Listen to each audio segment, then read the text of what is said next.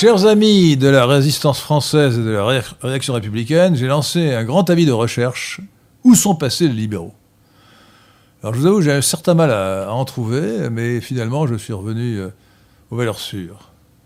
Et j'ai donc trouvé Olivier Mérès, Merci. grâce auquel j'ai trouvé euh, une seconde, euh, un second euh, libéral éminent. si je dis du sexe faible, elle va m'incendier, donc je veux dire du, du beau Du beau sexe. sexe, oui. Euh, qui est Lisa Kamen. Alors, je, je, je, je, vous explique tout de suite qui sont euh, mes deux invités, si vous ne les connaissiez pas encore. Donc, euh, commençons évidemment par, le, par galanterie, par Lisa Kamen. Lisa Kamen est enseignante, fondatrice d'école et chroniqueuse. Et notre autre invité, c'est donc Olivier Mérès. Il est conseiller en stratégie commerciale. Euh, il est euh, patron d'émission Radio Courtoisie. Il est patron du, du Libre Journal des économistes, où je le nomma il y a quelques années, 5 ou 6 ans, non Ça fait longtemps. donc vous avez C'est ça, succé- oui, vous ça doit succédé être, à, euh, à- 2015, quelque chose comme ça. succédé à Jacques Garello. Qui sera mon prochain invité d'ailleurs, le Euh, 23 qui- février. Bah, J'espère que notre ami Jacques Garello va bien, parce que donc ça prouve que les libéraux existent encore. Oui, ouais. oui. Bon. Et euh, il est d'autre part euh, administrateur de l'ALEPS. Alors si vous ne connaissez pas l'ALEPS, eh bien nous allons la- vous la présenter. L'ALEPS était en, en réalité la, la plus belle ou la plus grande association libérale euh, de France.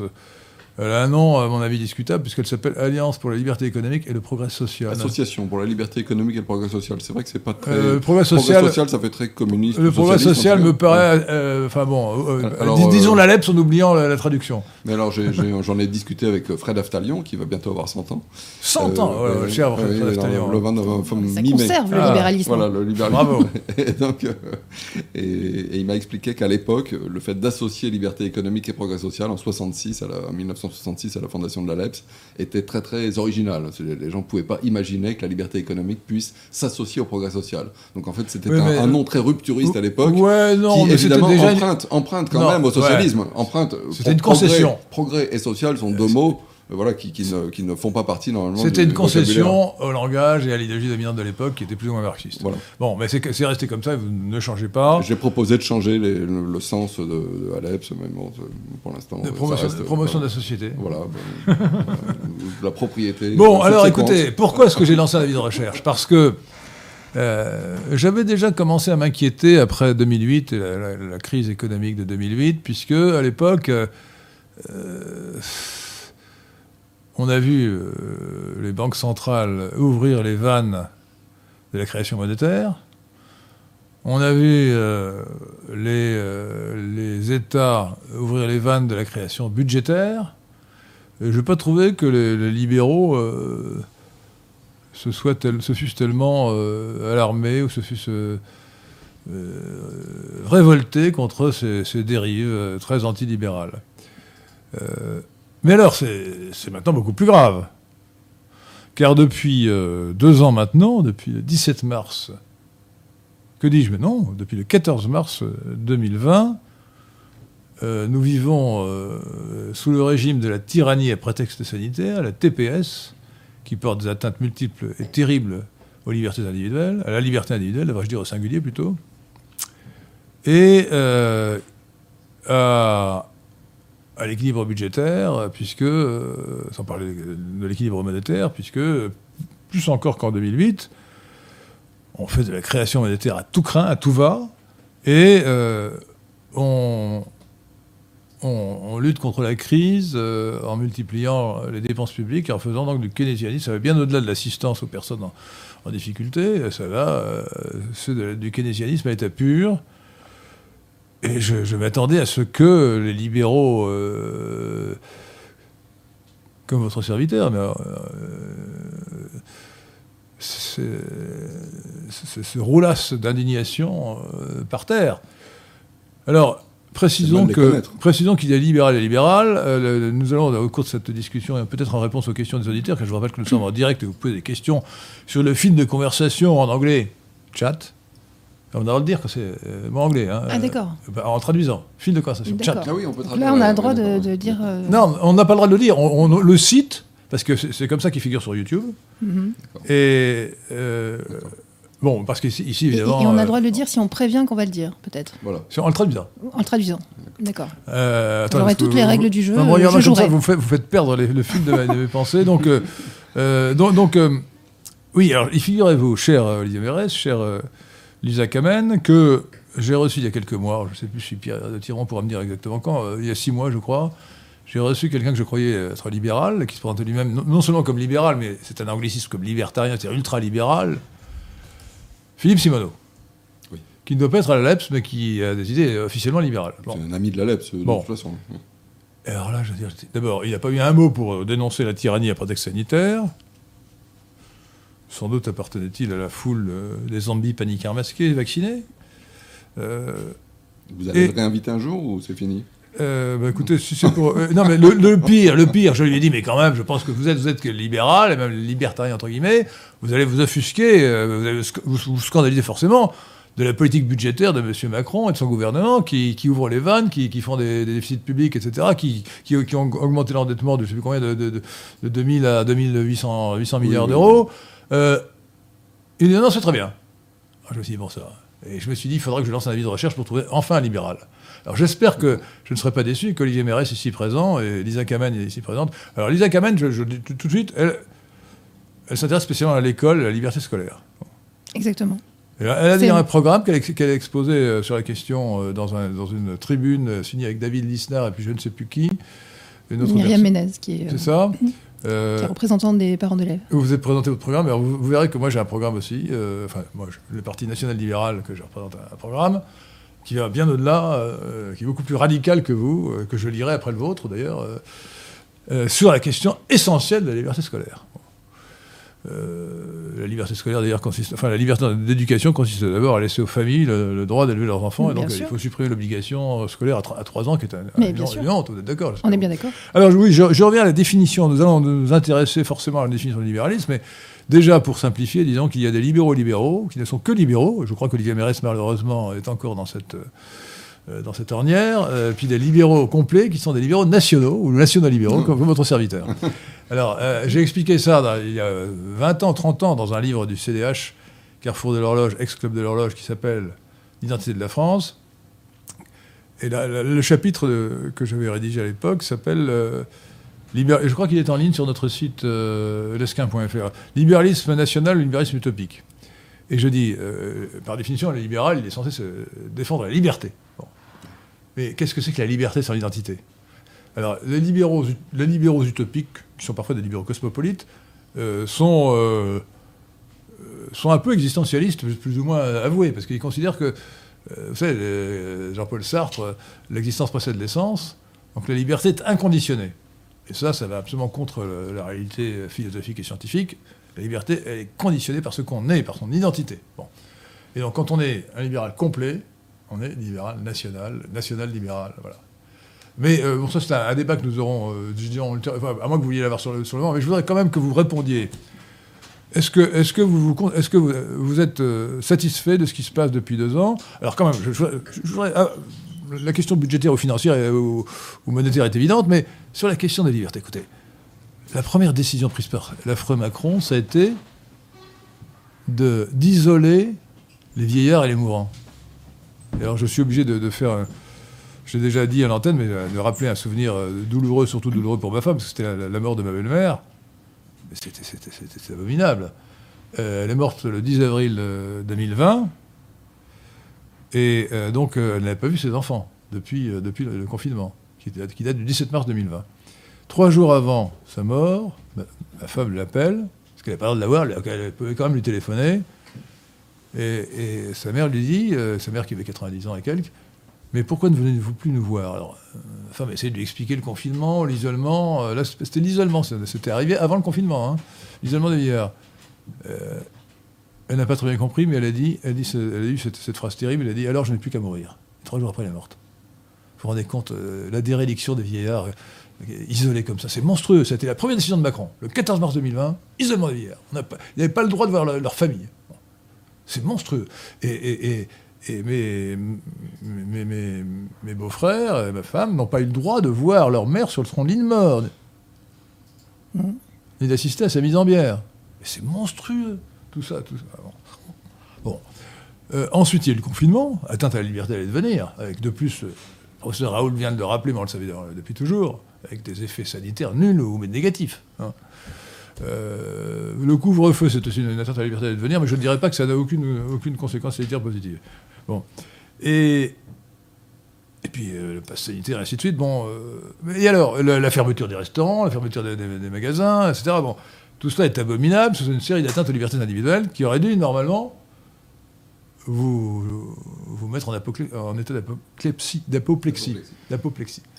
Euh, eh ben, pas du tout. Euh, les libéraux, apparemment, alors si j'enregistre là, je- par l'apparition, euh, la dernière publica- publication de la, la revue de la LEPS, je vous conseille de vous abonner d'ailleurs, parce qu'elle est quand même très intéressante, mais euh, moi je vois le dernier numéro, euh, c'est des, des choses très intéressantes, mais complètement théoriques, sur, rappelez-nous les, les- les- les articles, J'ai oublié. un, arti- un article sur le...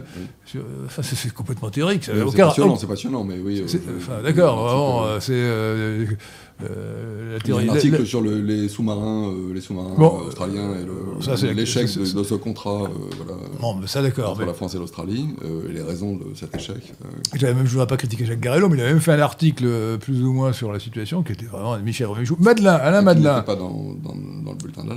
Si, j'avais ça il y a quelques mois. Ah oui, il y a quelques mois. Il y a quelques mois.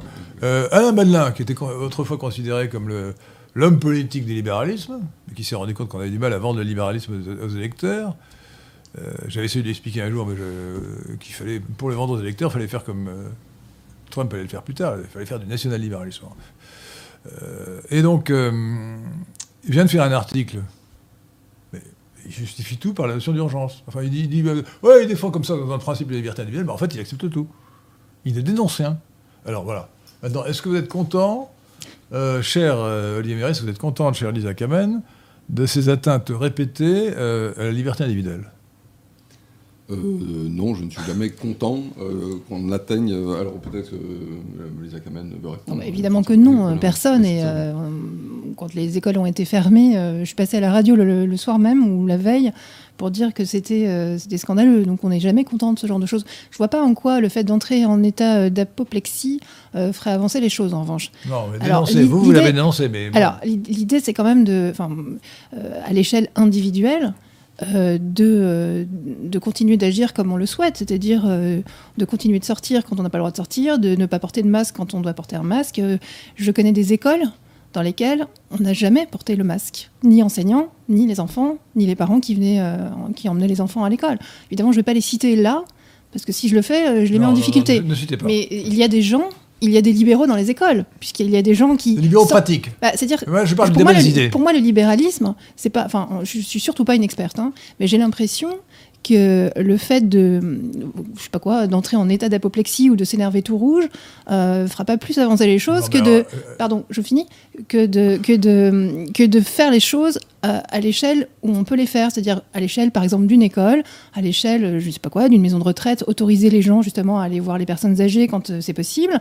Euh, le fait d'autoriser les gens à aller voir le, le- le cadavre de leur mère ou de leur grand-père, je ne sais qui, c'est c'est des choses qu'on peut faire euh, en, en- comment dire, en entrant en, en contradiction avec les, les règlements et les lois actuelles.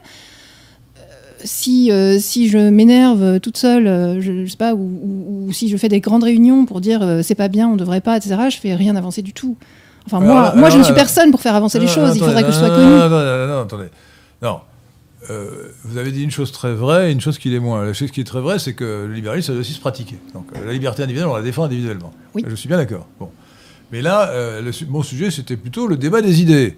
Alors, euh, Alors, le débat des idées, le, c'est- dé- le débat des idées, il faut le porter. C'est pas pour rien, pas pour rien qu'on fait des, et il faut le porter et il faut dénoncer. Moi, ce que je regrette, c'est de ne pas avoir vu euh, des dénonciations argumentées de cette, de cette tyrannie à prétexte sanitaire, de cette politique budgétaire et monétaire folle.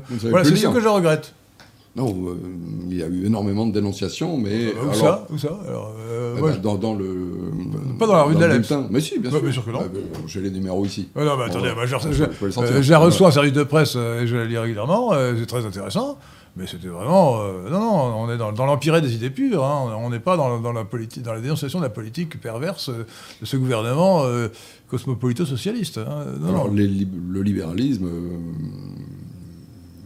est une école de pensée voilà, qui regroupe des courants philosophiques euh, qui sont parfois divers. D'ailleurs, tout le monde n'est pas d'accord. C'est pas l'armée nazie. Les libéraux, euh, ça n'est pas un parti politique, ça n'est pas une force politique. C'est des, gens qui se reconnaissent dans un certain nombre d'idées, dont effectivement le, les, idées de liberté et de responsabilité. Euh, en général, le respect des droits de propriété légitime réunit, doit réunir tous les libéraux. on, pourrait détailler ça en précisant que euh, tout ce qui met en avant d'abord la primauté de l'individu, l'état minimum, la subsidiarité et la liberté des échanges est libéral globalement. Euh, et, voilà, donc, ensuite la question c'est comment décliner ces, principes généraux euh, à l'intérieur de situations particulières. Euh, il y a eu énormément d'avis qui ont été donnés par les libéraux euh, à la LEPS ou ailleurs, ou dans le Journal des Libertés, dans le bulletin de la LEPS, etc. Dans le, si vous allez sur le site Contrepoint, il y a énormément d'articles qui parlent de la Covid ou qui parlent de, qui justifie, qui justifie les interdictions euh, totalitaires, enfin collectivistes.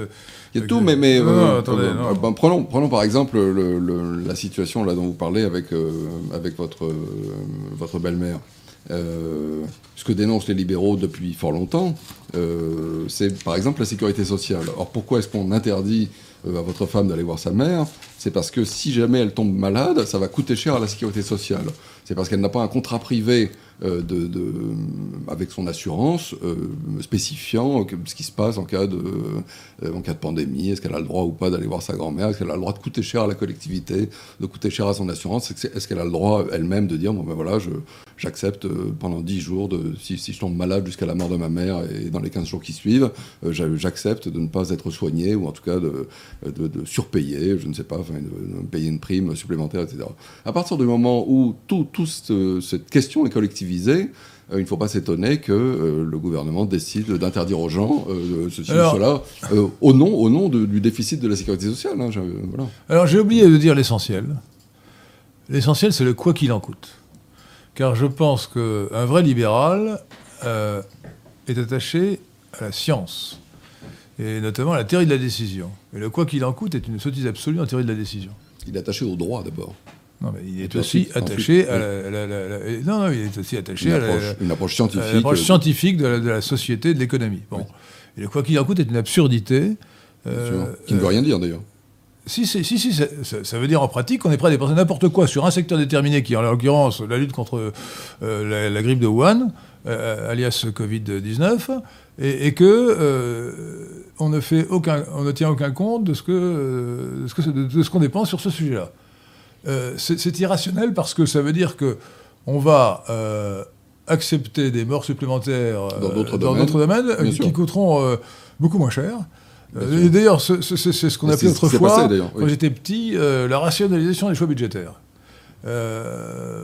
quand on fait des investissements routiers, on dépense de l'argent pour éviter des accidents. On fait par exemple une, déviation pour éviter des accidents, ou bien on, rectifie un, un, échangeur autoroutier, un échangeur un échangeur, un échangeur, voilà. Un carrefour, bon, ou, ou, un, comment s'appelle un rond-point. Bon, euh, tout ça coûte cher. Bon. Et on est forcé de s'arrêter quelque part. Et, théoriquement, si on veut rationaliser les choses, il faut, il faut tenir compte, notamment, de l'économie en termes de vie humaine. Ah oui. Et il faut donc chiffrer la vie humaine. Donc, d'autres dire que la vie humaine n'a pas de prix, c'est une, c'est une gentille formule démagogique, mais ça n'a pas de sens. C'est vrai, si individuel. C'est vrai, c'est vrai. Ma vie n'a pas de prix parce que euh, évidemment, si je, l'ai plus, du point de vue économique, du point de vue du point de vue moral, vous pouvez dire ça. Oui, bien sûr. Euh, bien sûr la vie de mes enfants n'a pas de prix pour on moi. Peut par exemple chiffrer les dégâts euh, psychologiques sur des enfants à qui on fait porter un masque ah, depuis deux ans, des enfants de 6 ans à qui on fait porter un masque. Ça se chiffre. Alors, mais on sait pas les, les C'est incommensurable pour les parents qui voient de toute façon leurs enfants souffrir, mais après ça se chiffre aussi. C'est vrai. même pas si on peut le chiffrer parce qu'il peut y avoir des, traumatismes qui vont durer toute leur vie. on ne sait pas. De l'apprentissage de la en tout cas, ce sera chiffrable un jour, disons. Voilà. On sait que les dégâts provoqués sont euh, bien plus importants que le bénéfice, en tout cas pour les enfants. On sait très bien que les enfants, en grande majorité, ne souffrent pas de cette, euh, de cette épidémie. Enfin, quand ils l'attrapent, quand ils attrapent ce virus, finalement, on souffre assez peu. Euh, on, a commencé par dire il faut fermer les écoles parce que ce sont eux les vecteurs. Ils vont infecter les, les, adultes et surtout leurs grands-parents, les personnes âgées. Ensuite, on a dit ah non, finalement, euh, ça ne circule pas chez les enfants, quasiment pas. Ils sont très peu contagieux. Je sais pas si vous vous souvenez de cet épisode où on disait. euh, On raconte n'importe quoi. voilà. Je crois, qu'ils sont euh, contagieux, trois mois plus tard, c'est non. Alors, il y a un moment, on nous disait, euh, ils sont beaucoup moins contagieux. Alors, les, je sais plus comment ils appelaient ça. Je vais dire un anglicisme. Les super spreaders sont chez Ah les adultes. Alors là, là, là, là, c'est tellement grave que c'est au moins 10 euros. Là, le cochon, là, Mais les enfants euh, ne contaminent plus, pas. Excusez-moi, non seulement euh, c'est un anglicisme, mais en plus, je n'ai rien compris. Qu'est-ce que ça veut dire? Alors, il, paraît que chez les, chez les Les adultes, grands diffuseurs. en fait, les, voilà, les gens qui, les gens qui sont plus Ah, contaminants, voilà, super contaminateurs, sont, ils, ne sont que chez les adultes, mais les enfants ne le sont pas. Et puis six mois après, on nous a dit non, non, finalement, c'est de nouveau les enfants qui contaminent, donc mettons-leur un masque à l'école, donc à partir non plus de 8 ans, mais 6 ans. Et, et, et ça, c'est sans, sans jamais Alors écoutez, étudier. j'ai- bien étudié les sujets scientifiques et je vous garantis que le masque, c'est une sottise. Alors. Euh, le, le- le- le microbe se transmet par contact, les microbes se transmettent par contact et pas par l'air. hein. Donc là, je porte pas de masque, je peux pas vous contaminer parce que je n'ai pas de contact avec vous. Euh, on, se contacte, on se contamine en, s'embrassant, alors ça oui. Euh, la, la- la- la question n'étant pas, là aujourd'hui, comment on se contamine ou comment on se contamine pas, si, c'est si, ah, si, comment, aussi. comment on peut dire à des enfants de 6 ans, euh, vous n'apprendrez pas à parler correctement le français parce qu'on ne verra pas votre bouche. Analyse coût avantage. Il faut, il, faut, il, faut, il faut leur laisser, même si, même si on pensait que le masque était utile, Tout il à faudrait fait. dire c'est tellement coûteux Tout en termes d'apprentissage qu'il ne Voilà. faut pas.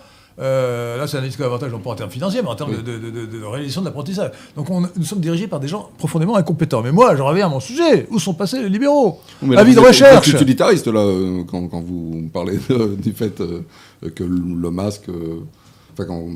Euh, Utilitariste, je, je- je- je- je vise le bien commun. Le bien commun, c'est que les, enfants soient bien élevés, soient bien édu- éduqués, je La liberté se fiche peut-être du bien commun, non Euh, Ah non, non, ça, non, non, la liberté, la, la liberté fait partie du bien commun.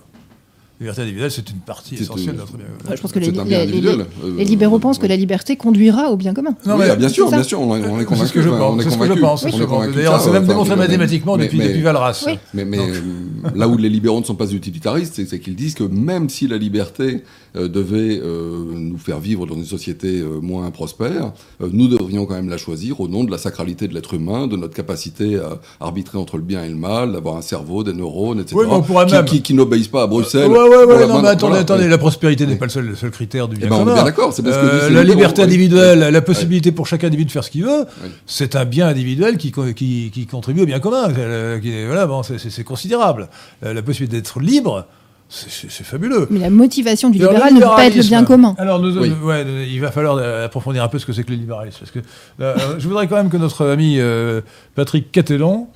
euh, bonjour Patrick. Bon, bonsoir. Bonsoir, euh, bonsoir Euh, Henri. C'est celui à vous- qui on ne dit vous- pas vous salut. êtes, vous êtes muet. euh, Et moi, Je comme, j'étais, captivé par les yeux de Lisa je, j'ai- je n'ai pas eu le temps de regarder mes, mes messages. Vous n'avez pas Je présent. vais fermer les yeux. Je vous pardonne. Ah, c'est encore pire. Enfin, encore mieux. Alors, allez-y. Alors, Regardez bien les auditeurs là, dans, dans, dans le petit. euh, que pensez-vous du terme néolibéralisme Donc, Question adressée aux, invi- aux invités. euh, du terme et du concept.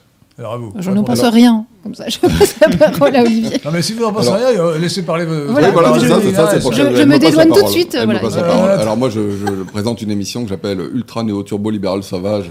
Voilà, je, je dis le libre journal des économistes et l'émission Ultra Néo Turbo Libéral Sauvage de Radio Courtoisie. Euh, et je précise de temps en temps, toutes les, les 10 ou 15 émissions, que ça ne veut évidemment rien dire. C'est-à-dire que euh, la liberté euh, n'a rien de nouveau, elle n'a rien d'ultra, puisque au-delà de la liberté, on ne pourra trouver que la contrainte. Elle n'a rien de sauvage, rien n'est plus civilisé évidemment que des, une société de liberté. euh, turbo, je ne sais même pas si ça vaut le coup d'en parler. Enfin bref, et donc euh, le néolibéralisme, euh, c'est un nom qui a été donné. Alors certains disent que c'est dans le- la foulée du colloque Walter Lippmann à, à Paris, où participaient de quelques grands libéraux, dont Hayek, etc. Mais, mais ça n'a aucun sens. donc je ne crois pas. Enfin, je crois qu'il y a le libéralisme, il y a la liberté, les idées de liberté, les courants philosophiques libéraux. Euh, je, vois- je ne vois pas ce que ça peut être les néolibéraux. euh. Olivier Mérez, je crois que c'est un terme daté. C'est un terme daté, euh, moi qui suis beaucoup plus âgé que vous, n'est-ce pas? J'ai le souvenir de ce qui s'est passé. Alors d'abord, la, la grande, la- la- la- la gra- le grand bonheur euh, de 1979-1980 avec Thatcher et Reagan, Oui, bien sûr. oui. euh, qui, dans l'ordre politique, qui s'est traduit par le- le- le- la résurgence, qui, qui a traduit la, la résurgence des idées, des idées libérales, et on s'est remis à parler de Hayek et Mises, Bien sûr, de, oui, deux des maîtres à penser du CDH, Carrefour de l'horloge. Alors oui, on s'en Et, et donc, et- et- donc, Hayek, et Mises, euh, avaient fait leurs travaux les plus importants sans doute dans les années 1930, mais ils avaient été complètement éclipsés par le keynésianisme et le marxisme pendant, pendant 50 ans, et ils sont revenus à la mode, enfin ils sont revenus en vogue. Grâce, à, à cette... euh, j'ai- prévu d'ailleurs, cher Pierre de Tirmont, de faire un jour une vidéo sur le thème euh, 1680-1981, euh, trois siècles d'errance euh, stratégique de la droite. La droite au sens large, ce qui refuse la gauche. Euh, et, donc c'est en 1981 qu'il y a eu cette, euh, euh, divine surprise. Alors, ça a commencé en du- 1974, et là, ce, Oui, Ludwig von. Mises est mort en 73. Il Oui, n'a mais- pas vu euh, son élève euh, Hayek euh, recevoir le prix Nobel en 1974. Et c'était annonciateur, peu dans la foulée, annonciateur. dans la foulée de ce prix. Nobel que euh, alors Hayek a, a commencé à faire des conférences, je- oui, enfin, a commencé à faire des conférences et a répandu euh, la bonne parole libérale, euh, Alors, euh, allez, alors- sanctifiée par son, par son prix Nobel, et, et, ça, ça a eu un effet considérable. quelques bons effets, alors- dont, dont effectivement l'arrivée au pouvoir de Margaret Thatcher en 79 et Mais celle c'est- de Ronald Reagan en 80. ce retour des idées, ce retour aux 80. idées libérales, donc c'est c'est fait dans les 1970. Euh, donc après, après la révolution cosmopolite de 1968 d'ailleurs, euh, et euh, cette révolution libérale, cette réaction libérale, je préfère dire, euh, a, permis donc euh, de remettre au goût du jour le libéralisme, alors qu'avant, les, libéraux étaient honteux. C'est pour ça que les libéraux d'avant 1970 se disaient néolibéraux, parce qu'ils étaient, euh, obligés de, dire Ah, moi, le libéral, c'était diabolisé, le marxisme était dominé dans l'université, donc on se disait néolibéral, pour dire on n'est pas vraiment libéral, on accepte le progrès. Donc, à mon avis, là, vous avez votre PS. Euh, progrès social de la LEP, ça, ça revient, à- ça remonte à une époque où on était, néoli- 1966, on était- trop tôt. Voilà, on était oui, néolibéral. On était, oui, néolibéral parce qu'on ne faisait pas être vraiment libéral. Donc oublions le néolibéralisme. Clac, euh, nous sommes libéraux. Sauf que moi, je considère qu'il y a les, les- les libéraux libéraux et les libéraux nationaux. À mon avis, les meilleurs, ce sont, les nationaux libéraux. Mais passons. Euh, voilà. Alors, euh, Patrick Catelan. Alors, nous remercions Salter pour son don et il vous demande ce C'est que le vous... je me demande si c'est pas un anglais, ça. hein. Euh, C'est Salter EUR à la fin, donc en tout cas c'est francisé. Ah, ouais, très bien, alors vous êtes, vous êtes excusé. Et vous- si vous avez donné de l'argent, là. Et il vous demande ce que vous pensez de l'affirmation suivante. Le- Combien a-t-il donné? Il a donné 5 euros. Merci. Que Les pense- ruisseaux font les grandes rivières. Donc il vous demande de- ce que vous pensez de l'affirmation suivante de Maurice Allais. Euh, le libre-échange détruit la société libérale. Oui, alors euh, Maurice Allais fait partie de ces très nombreuses personnes qui se disent euh, libéraux. D'ailleurs, il l'a été, je crois. Euh, Il était, il était, euh, Maurice Allais, prix Nobel de sciences économiques, était des fondateurs de l'Institut du Mont Pèlerin, qui tire son nom de Mont Pèlerin à côté de Lausanne en, Suisse, et qui réunissait tous les grands penseurs libéraux et économistes euh, ou non euh, de l'époque, et notamment Hayek et Mises. euh. Bien sûr, oui. Et alors, Maurice Allais euh, a, fi- a fini sa vie euh, en étant assez peu libéral. Euh, donc euh, voilà, je ne crois pas que le- la liberté des échanges euh, Parlez plus nuise à la fort, je crois, non Euh, Oui. ouais. Il faut que vous parliez plus fort, D'accord. pour que les auditeurs vous entendent bien. Euh, et donc, il y, en a- il y en a de très nombreux. On entend très souvent des gens qui, disent euh, Je suis libéral, mais euh, il faudrait augmenter le- l'importance de l'État. Hein, c'est systématique. Et c'est un libéral qui vous le dit. On entend constamment cette phrase. Alors, ouais. Donc, voilà, et c'est un libéral qui vous le dit, hein, juste après avoir dit faudrait, il faudrait signale- renforcer la sécurité sociale. signale, regardez, ouais. regardez. euh, euh, Est-ce que vous avez lu l'article sur, euh, euh, sur euh, John Stuart Mill dans le Figaro Non, je ne l'ai pas lu. non. Figaro du 3 février 2022, c'est Ah oui. un article euh, d'une euh, qui fait un c'est un, contrôle de lecture d'un livre d'une certaine euh, d'une certaine euh, Camille euh, Desjardins, c'est une- c'est un Camille euh, une dame, euh, John, John- John- Stuart Mill, libéral, libéral euh, utopique chez NRF. Et en lisant cet article, bah, je le savais déjà, j'en ai conclu que Mill n'était pas un libéral. Euh, Oui. Il propose de taxer fort les successions, euh, il propose euh, de faire de la, de redistribution. Donc moi, je, en plus, il est parfaitement utilitariste. Donc il est, il est libéral, tendance socialiste. hein. Oui, mais là aussi, il y, a- il y a beaucoup de. Enfin, les idées libérales, c'est une vaste évolution dans l'histoire. Parfois, on, on met Aristote au, au commencement du libéralisme, euh, Thomas d'Aquin aussi, euh, l'école de Salamanque euh, à la Ouais. fin du, du 15e ou du 16e siècle en Espagne, etc. non, Bon, bah, euh, et alors- 16e et alors- 17e. C'est seulement l'école de Salamanque, c'est disons euh, 16e, 17e. Ouais. Oui, oui. Et donc, enfin voilà. Et donc ensuite, on, on parle, on, on parle vraiment de libéralisme avec Bois Guilbert ou Turgot ou, évidemment Adam Smith, Oui. etc. Mais, mais alors, mais alors euh, c'est les débuts, c'est-à-dire que vous pouvez trouver plein d'erreurs dans, dans, euh, effectivement, dans Turgot ou dans, euh, dans Bois Gilbert. C'est- il est à peine libéral, disons, il y a quelques intuitions. Euh, voilà, donc, bon, et puis, et puis le, le- ses idées progressent, euh, euh, s'améliorent euh, et on peut dire qu'au niveau, euh, dans Frédéric Bastiat ou dans, euh, Voilà. Dans, dans, euh, Hayek ou Mises, etc., on a un libéral, un libéral enfin Mises d'abord, Hayek ensuite, on, on a des, des idées libérales qui sont, euh, qui sont très euh, claires, disons, mais, mais ça, ça Non, mais continue on peut de dire- progresser. Ça continue de progresser aujourd'hui On- encore, Pascal Salin ou... Non, mais euh, Olivier, attends, progresser, c'est une chose, mais définir. euh, je crois que le libéralisme en courant, courant de pensée n'existe que depuis le XVIIIe siècle. Enfin, il est annoncé par je ne sais qui, qui avait dit à un Français, qui avait dit à, à Louis XIV laissez faire, laissez passer. Le gendre, le marchand le gendre. Enfin, oui, il est connu pour cette oui, formule. à. Eh, mais c'est une belle formule que Oui, les, oui, les bon, Anglais, les Anglais ont conservé en On français. a gardé laisser faire. Laisser d'ailleurs, faire. Euh, Laissez faire, laissez passer.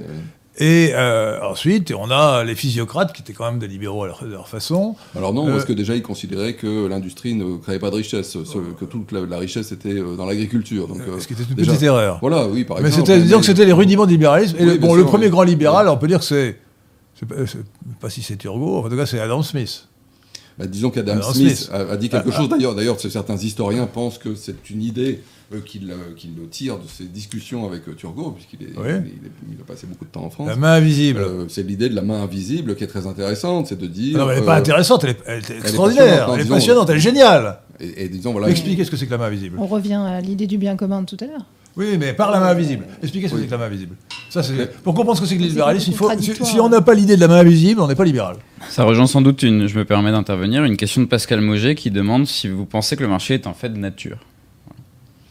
Euh, oui, alors. Euh, qu'on commençons nature, commençons par hein. Adam Smith, euh, peut-être, euh, sur le fait que Adam Smith dit cette phrase il dit ce n'est pas de la, de la, la charité ou de, le- de la, la bienveillance du boucher ou du boulanger que j'attends ma viande ou mon pain, mais de leur intérêt bien compris. Donc, euh, effectivement, c'est parce que.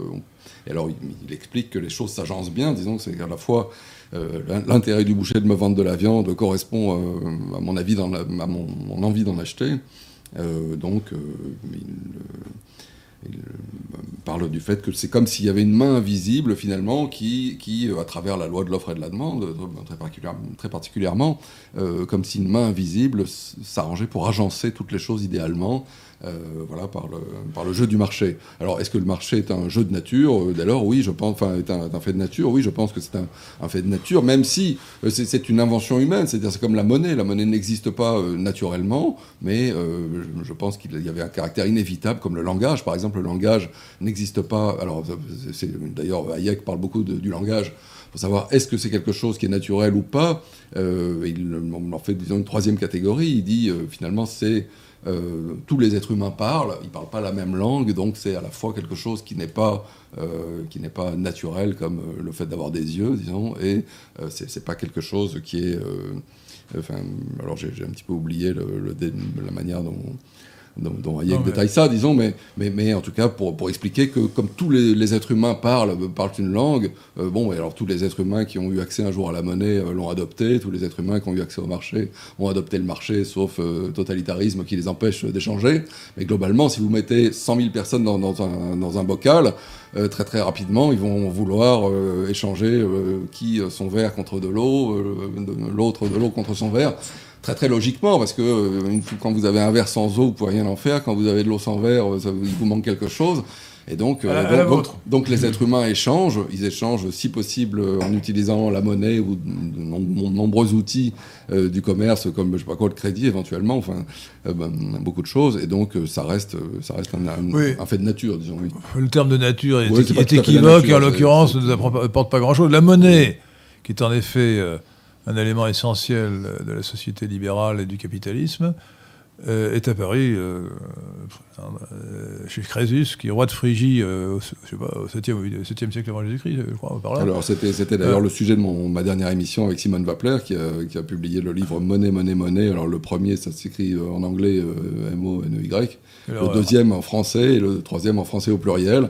Voilà, pour, Ah, pour euh. détailler, voilà. euh, et, puis, et puis faire évidemment la, référence d'où à la la célèbre, riche comme Crésus, d'ailleurs. à la euh, célèbre chanson d'Abba. Et alors, elle revient sur toute l'histoire. On a essayé de, de brosser ce, ça pendant le pendant l'heure et demie Bah, d'émission. C'est-à-dire euh, qu'on voilà, voit très bien. monnaie, oui, alors oui. on peut, on- on- non, je crois que je préfère dire évolution spontanée plutôt que nature. C'est-à-dire que les, Voilà, les, les- les- les hommes ont besoin d'échanger et, euh, l'échange commence par le troc. Mais le troc c'est compliqué à réaliser parce qu'il faut trouver l'équivalent, euh, c'est difficile. entre les chaussettes et, les Porsche, c'est pas et arrive, arrive les- les- les- les- la matière précieuse, l'or ou l'argent, l'argent métal. Et d'ailleurs, c'est pas pour rien que le terme d'argent a les deux sens, de métal et de monnaie. Gold ou Geld Euh, aussi dans d'autres langues. Voilà, Enfin, euh, donc, euh, et c'est la, la- la facilité de, de- de transférer des, euh, de l'or ou de l'argent, des métaux précieux, qui a fait qu'on l'a utilisé comme monnaie, comme instrument d'échange intermédiaire. Et ce qui a amené à créer des unités de compte. Car l'une des fonctions de la monnaie, c'est l'unité de compte. Alors les libéraux Et- vont, vont nier cette, cette idée de fonction de la monnaie. La monnaie a les Alors, fonctions qu'on lui j'aimerais- donne. j'aimerais bien que vous ne disiez pas les libéraux, dites- dites-vous moi, parce que les libéraux ne sont pas tous d'accord. Moi, je me considère comme Oui, libéral. c'est un peu le oui, problème. fait, Et, fait, et oui. donc, Non, mais c'est vrai que ça fait d'un partie côté du un peu problème. dogmatique, euh, un Ça côté dogmatique, mais les libéraux, les autres ne sont pas. Moi, je suis désolé. Vous êtes national-libéral, moi je suis anarcho-libéral réformiste, euh, vous avez votre parti national-libéral, moi j'ai euh, France Paradis Fiscal, etc. Et c'est ça le Ah, ben, problème. je suis d'accord. Moi, je, je voudrais que la France de- de- devienne un Oui, paradis fiscal, secret bancaire, etc. Ah, bah oui, c'est l'idéal. Et alors c'est tout le problème, euh, disons, euh, des libéraux, c'est qu'ils ne sont pas une force politique, et quand vous dites où sont passés les libéraux, ben, ils, sont, ils sont très, Ils sont euh, très éparpillés. diffus, voilà, très éparpillés. Écoutez, Ah, Honnêtement, honnêtement je ne veux pas être méchant, mais moi je vous dis, depuis deux ans, ils sont passés sous la table, les libéraux. Hein sous la table. Bon. Voilà. Et puis Hein le, le mot a été préempté par des gens qui ne le sont pas, Aussi, surtout. ouais. Quand Bruno Le Maire dit qu'il est libéral, il discrédite tout le monde. hein, Ah. donc, euh, libéral. bah, bien sûr. Ah alors, euh, oui, alors, au passage, pour que les choses soient claires, euh, les mots sont des étiquettes pour désigner les choses. Et il faut savoir que le- l'équivalent euh, étymologique ou phonétique ou orthographique du mot libéral français, en anglais liberal, qui s'écrit de la même manière sans l'accent aigu évidemment, euh, a fini aux États-Unis par désigner euh, les hommes de gauche. Oui. Un liberal. Oui. Alors, et alors, les journalistes stupides qui traduisent le libéral par le libéral, américain par libéral créent la confusion. Euh, c'est un libéral, c'est un homme de gauche hein, aux États-Unis, euh, qui est juste avant le socialisme, et qui, qui est de gauche. Quoi. En tout cas, c'est Et alors, quel a- est le- l'équivalent anglais du mot libéral français? Libertarienne. Alors c'est pour ça qu'ensuite, il y a des, des gens Non, qui non, ont non, le, compris- le mot, le mot libéral français, il faut dire libéral en français. Non, libéral. ça, j'ai bien Vous compris, voulez dire mais- le mot libéral? Ben, Il faut traduire soit par homme de gauche, si on est, on peut dire Non, non, progressiste. l'inverse. Si on veut dire en anglais euh, un libéral, euh, Eh bien, l'équivalent du mot libéral français Il traduit en anglais, ce serait euh, Alors, la plupart du temps, ils disent conservateur, conservative. Et, et, et- c'est et- quand même et- une autre connotation encore. Ah, mais pas chez les Anglais, non, non, Ah. pas, pas aux États-Unis justement. Conservatif, ça veut dire libéral. D'accord. Et, alors, mais alors, le Hayek ou les théoriciens comme Mises, Hayek, donc ils disent, ils disaient classical liberal, libéral classique. Ah oui. Oui. Pour, pour distinguer euh, du libéral euh, de- euh, dans le sens nouveau qu'il a. Les, les mots évoluent. En français, on a le même problème. On a, on a l'évolution du, du mot libéral qui est utilisé euh, par les cosmopolites défenseurs de, de- de- de- du- de la licence euh, dans tous les domaines, euh, notamment dans le domaine sexuel, libéral libertaire. ouais. Donc voilà. Euh, ce qui peut être évidemment une position d'un libéral, mais ce qui n'est pas forcément la position de tous les libéraux. Hayek, par exemple, disait le, le libéralisme, c'est pas. un- citation de, de Hayek. Hein. Libéralisme, on croit que c'est un individualisme, c'est un familialisme. Oui. Vous souvenez-vous de ça? C'est une subsi- enfin, il Ah. est- il est un très défenseur de la subsidiarité. La Et et subsidiarité famille. commence par Et- l'individu. Et, et de la famille. commence par l'individu et la première société euh, derrière l'individu, sans, sans laquelle d'ailleurs l'individu ne pourrait pas exister, ne pourrait pas euh, euh, survivre au-delà de quelques, quelques heures de, voilà, en tant que nourrisson, c'est la famille, et donc mais derrière il y en a d'autres, la paroisse est une autre, etc. etc. et finalement l'idée de la subsidiarité, c'est cette idée-là que systématiquement quand un, quand un problème ne peut pas être... Enfin le- les, les problèmes doivent toujours être résolus au plus bas niveau, dans les plus petites sociétés, et la société de la famille permet de résoudre quasiment tous les problèmes. Alors, les, euh, comme nous sommes libéraux, euh, ici, autour de cette table, Pierre Tiron, êtes-vous libéral? Oui, il est libéral, il a hoché, il a hoché la tête. Il a opiné du chef. Et vous euh, Moi, je suis il- libéral. Il, il n'ose pas dire le contraire. hein. Euh, Pas devant, Non, un vrai libéral, hein, classical liberal, comme on dit en anglais. Hein, libéral classique. Euh, libertarien aussi. alors, non, mais libertarien, c'est libertarien, un anglicisme. Mais alors libertarien, un anglicisme. ça Ça, veut dire. ça veut dire libertaire. L'ennui, c'est quand on dit libertaire, on pense à anarchiste en français. C'est ça l'ennui. Ah, Il, faudrait, il faudrait dire, euh, euh, il faudrait dire libertaire de droite. Quoi. Bon, euh, alors, euh, euh, question de. question de, Saint-Tabouret. De qui? De Saint-Tabouret. Saint-Tabouret. Saint-Tabouret. Comme un tabouret. Comme un tabouret, mais, Mais saint. saint, Voilà. un tabouret très catholique.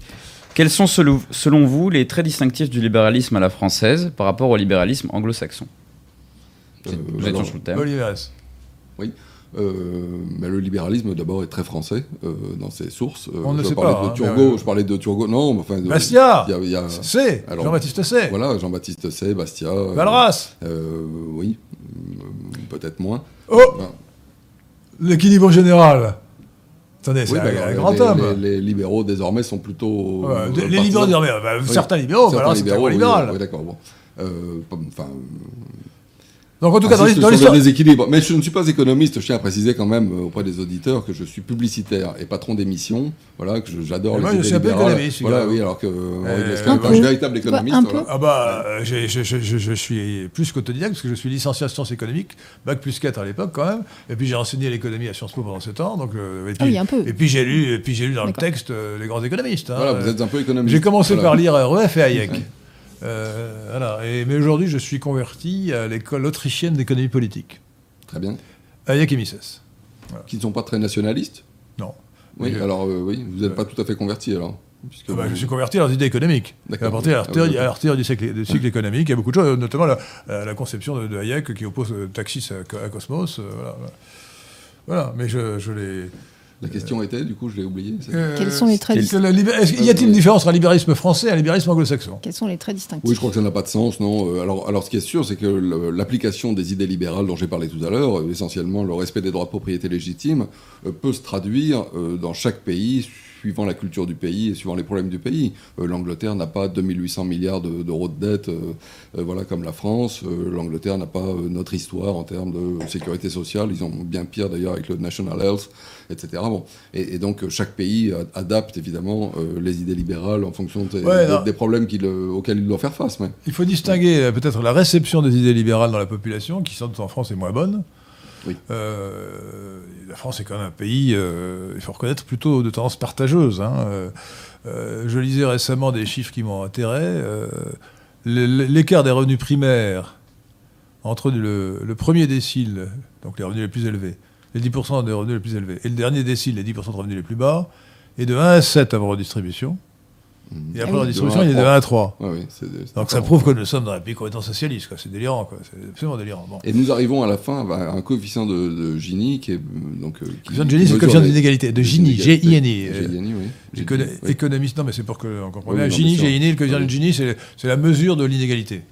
Euh, qui est moins, moins bon, disons, nous sommes plus inégaux que les, que les Suisses. Euh, les Suisses sont plus libres, donc c'est c'est un petit peu dommage de faire tant d'efforts de redistribution. Ils sont pour plus libres, ils arriver- sont plus riches aussi. Pour hein. arriver, ah oui, alors un c'est- gros c'est- argument c'est pour les Ils sont plus hein. libres et qu'ils sont plus riches. C'est C'est c'est parce qu'ils sont plus libres, ils sont sûr. libres. Bien sûr, alors c'est très très net puisque le- leur salaire médian, par exemple, est de 5700 euros, là où notre salaire médian est de 1700 euros. Donc il y a quand même 4000, 4000 euros de différence. euh, euh, oui, quand même, si, si. euh, Oui, non, mais je voudrais dire aux auditeurs de Radio. Athéna, Oui, aux chers amis de la résistance française et de la réaction républicaine, il faut comparer la France et la Suisse pour se rendre compte des errements de notre politique publique depuis, euh, un siècle, spécialement depuis quelques dizaines d'années. Euh, le- vous avez rappelé la différence des salaires médians, mais là, en termes de, euh, en termes de salaire euh, corrigé, décorrigé, de, de parité de pouvoir d'achat, le salaire moyen, enfin la revenu, le revenu moyen de, par tête d'habitant en Suisse est de 50% supérieur à celui de la de France. Or, la Oui. Suisse est un pays enclavé qui n'a pas accès à la mer, Mhm. montagneux, Oui, mais on travaille beaucoup. qui n'a pas, de- qui n'a pas de ressources naturelles. simplement, ils sont, ils, sont, ils sont travailleurs, ils sont sérieux, et surtout, ils ont, ils ont, ils ont, ils ont, ils ont le référendum d'initiative populaire, une merveille. Ils ont le principe de subsidiarité, très, très, mais- très ancré dans leur. euh, Ouais, ouais, la avec, les cantons, avec les cantons. ouais, ouais, 26 Plus de la moitié polices, de la- euh, 26 de- instructions publiques, euh, 26 euh, tout. Donc hein. il faut. Le- économiquement, la Suisse est un modèle. plus de la moitié Euh, de la dépense publique se fait au niveau communal et cantonal. Voilà. Plus de Et la Suisse est un modèle. Ils ont, ils ont je crois, La 30, 30, 30, Constitution euh, commence Ils- par euh, la liberté n'existe que si on l'exerce. Cela dit, euh, suisse. il ne faut pas non plus faire, euh, faire d'erreur. La Suisse reste un État euh, en partie socialiste, mais simplement deux fois moins que la France. Voilà. Voilà. C'est tout. Mais il n'est il est- il est pas assez libéral. oui, il, est beaucoup moins, il est beaucoup moins socialiste que la France. Voilà, donc, euh, euh, alors, Et ils ont 30% d'immigrés. pour- pour en 25% revenir- ouais, mais des- des- il y a Des- immigrés, des- immigrés. Ce sont Des- des, des- ce sont des des- immigrés, ce sont des- des Français, d'étrangers des- Français, des. Italiens, euh, etc. Bon, c'est un plus- en plus, un Mais ils ont un le droit, ils ont le droit du sang, donc euh, c'est beaucoup Oui, plus ça, ça, le- facile à gérer. Là-dessus, ils sont plus malins que nous. Réinformation. Cher Lisa Kamen, le droit du sang existe en France depuis 1803. Il est actuellement à l'article 17 du Code Mais civil. il existe en plus du droit du sol. Non, le droit du sol a été supprimé en 1803. Il n'existe pas dans le. euh, les, gens, les gens parlent de droit du sol, ils ne, ils ne savent pas ce que c'est que le droit du sol. Donc, Le droit- quand on est en France, on devient français par quel miracle? Alors écoutez, je, je- vais faire un, un cours de deux, de deux minutes sur le, sur le Oui. droit, de la- le, le droit de la nationalité qui aujourd'hui figure dans, dans- dans- dans le Code civil, à partir de l'article 16 ou l'article 17 du Code civil. Autrefois, il y avait un code de la nationalité, euh, il a été intégré au Code civil, ou réintégré au Code civil plutôt. Donc en 1803, euh, il y avait encore, euh, vestige de l'Ancien Régime, le droit du sol, qui par définition, le jus, jus- jus soli ou jus soli en, en latin, signifie qu'on est, on a la nationalité du pays quand on est dans le pays. La naissance vaut attribution de la nationalité. C'est le cas aux États-Unis. Pas en France. En 1800, on a supprimé, on a supprimé le, droit du, sol et on a institué le droit du sang, jus sanguinis, qui, à l'époque, était l'attribution euh, de la nationalité française à la naissance quand on avait un père français, quel que fût le lieu de naissance. Un père français. Alors ensuite, en 1945, on a, été un peu égalitariste, on a dit un père ou une mère. hein. Ce qui pose quand même un problème de, de- binationalité. Euh, euh, bon, enfin, donc maintenant, c'est toujours. Mais alors, on a toujours l'article 17 du Code civil, vous pouvez vérifier, c'est facile. Allez sur Légifrance, c'est très facile. Hein. Tapez Légifrance, euh, légifrance.fr, euh, Code civil, article 17, euh, vous, voyez, tout le code de nationalité, enfin le droit de nationalité qui, figure. Et donc, aujourd'hui en France, il n'y a pas de droit du sol au, sens, au vrai sens du terme. C'est-à-dire qu'un enfant qui naît en France sur le sol français de deux parents étrangers est en général étranger. Il y a des exceptions, il est en général étranger, sauf exception. Bien. Il le devient automatiquement s'il vit encore en France euh, 18 ans plus tard ou 16 ans plus tard, ou 18 ans plus tard. euh, alors il acquiert automatiquement la nationalité française en vertu d'une loi Mazot de 1973 qui est une horreur. euh, mais cette acquisition n'est pas une attribution, ce n'est pas le droit du sol. C'est une mauvaise chose, il faut supprimer ça. D'accord. Euh, Mais ce n'est pas le droit, droit du sol, c'est l'attribution. Il faut distinguer attribution à la naissance et acquisition après la naissance. Alors on appelle droit du Bah, sol va finalement cette coutume. Cette Oui. coutume qui consiste Oui, à- mais excusez-moi, cette Oui. confusion de sens, Oui, non seulement est une erreur juridique, mais de plus c'est une grave erreur politique, parce que ça, on fait croire aux gens que lorsqu'un deux immigrés ont un enfant Oui. en France, leur enfant étant Oui. français, on ne peut plus expulser les parents. Je Mais le c'est moi-même. Oui. Ben oui, Oui, oui. ben c'est de la désinformation, c'est totalement faux. L'enfant est étranger, comme ses parents, et donc ils sont expulsables tous les trois. Voilà.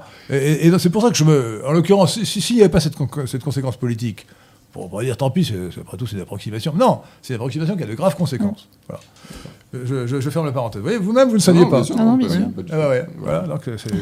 Mais regardez, c'est, la réinformation sur, sur le site euh, lesquin.fr, vous trouvez un article hein, euh, qui s'est dit euh, le droit du sol a été supprimé en 1803. hein, je me tue à, le- je me tue à, le- à le dire, ça- à le dire depuis, euh, euh, depuis 20 ans, je crois. Enfin, depuis, de- de- depuis- les gens disent il faut supprimer le droit du sol. Euh, il était supprimé. D'accord. Ah, Il faut supprimer l'idée du droit du sol dans les, dans les cerveaux des gens qui Ah, viennent ici ils- pour ils, accoucher. font une confusion incroyable. Oui. Bon, il faut supprimer l'acquisition automatique à 18 ans. De... Oui. Mais ça n'est pas le droit du sol. Un enfant étranger, euh, un enfant qui naît en France de deux parents étrangers est étranger, sauf exception. Alors, Mais d'ailleurs, il y en a qui, qui doivent choisir, puisque certains pays n'admettent pas la double nationalité euh, avec la nôtre, et il y a des enfants qui doivent, à 18 ans, choisir entre les deux. à ce moment-là, Oui. ils peuvent effectivement renoncer Oui, à, oui, être français. Bien, alors ça, nous a égaré. Euh, nous- alors moi, je voudrais quand même revenir au fait que, la- en, dehors, en dehors du, en dehors du fait que le- les, les Français euh, sont peu réceptifs aux idées libérales en général, peut-être qu'on leur, leur- leur présente mal, parce que Il y a peut-être des choses qui sont, euh, qui sont très ancrées culturellement. euh, le fait que les, les anglo-saxons utilisent un i euh, comme ça majuscule pour parler de, de- pour dire je. voilà, le fait qu'ils tutoient Dieu et qu'ils vous voient leurs leurs voisins, etc. Enfin, peut-être que toutes ces, ou même leurs enfants, peut-être que toutes ces choses aussi ont une influence sur la, la perception Alors- de l'individu. Alors c'est pas totalement faux, c'est-à-dire. Ah, j'avais fait, j'avais fait un article autrefois sur, les- il faudrait que je le publie d'ailleurs, sur les origines de, de libéralisme. Et euh, là, vous avez parlé des origines relativement récentes. Mais en réalité, euh, les- la notion de liberté individuelle, qui, est- qui est- qui est centrale, le libéralisme, c'est quand même euh, la liberté individuelle. Bon. La propriété, on va dire. Oui, mais qui, qui implique la propriété. Mais la liberté, d'abord, la liberté individuelle. Liberté et et responsabilité. ça remonte, ça remonte aux libertés germaniques. Oui, oui. euh, qui ont été euh, qui, qui, évidemment dans, dont les, les, les, les serfs ou les serfs, je ne sais pas ce qu'il faut dire, étaient, étaient privés. Qui est professeur d'école Est-ce qu'il faut dire serf ou serf Moi, je dis les serres.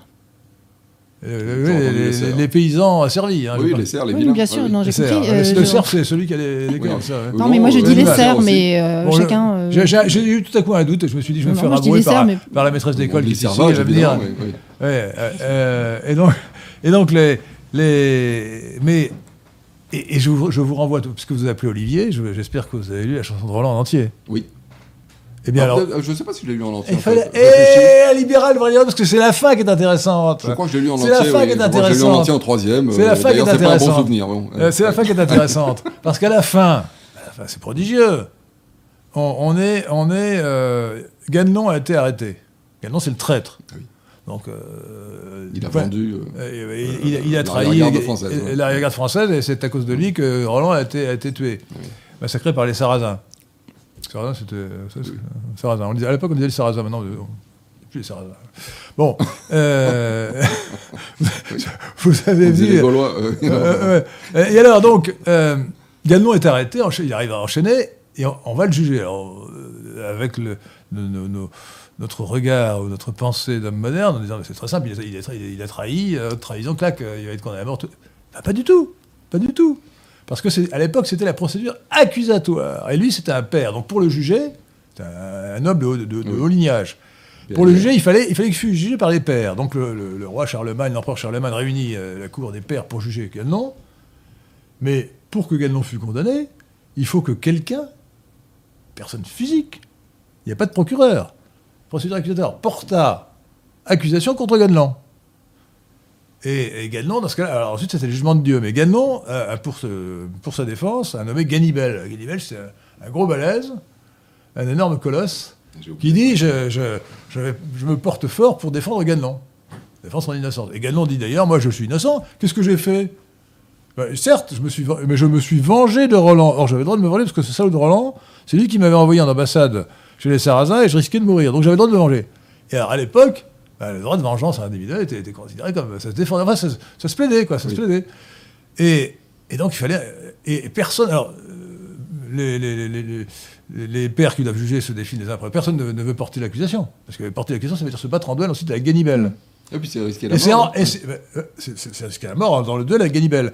Et, et- et finalement, c'est Thierry qui, qui se porte fort et qui prend la défense de, euh, de, de- Roland euh, après sa mort et qui, donc euh, se bat en duel et tue Ganibel. Et C'est comme ça que c'est comme ça qu'on peut condamner à mort euh, Guénon.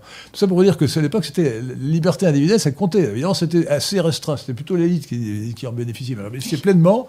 Et c'est la procédure accusatoire qui permettait de protéger euh, beaucoup plus que la procédure inquisitoriale que nous avons. Alors vous ne faites pas remonter ça au droit romain avec euh, l'usus fructus abusus, euh, c'est-à-dire Euh, la- la, alors, définition de la franchement, propriété, fran- définition fran- de la propriété privée, non Franchement, euh, je crois, alors, dans le droit, le droit moderne, d'une fusion entre le droit romain et euh, cette tradition libérale qui vient avec la Grande Charte, Oui. 1215 en Angleterre, qui, qui vient, qui vient de la tradition germanique, qui a su- supplanté la tradition gauloise ou celtique, sauf peut-être en Irlande. Et le droit romain a apporté la propriété, ça oui, qui s'est combiné aux libertés individuelles.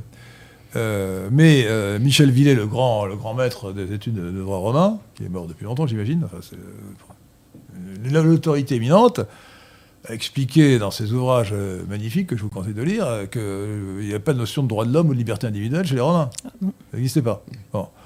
Donc, donc c'est, bien la liberté individuelle qui est quand même l'essence du libéralisme, complétée par la propriété du droit romain.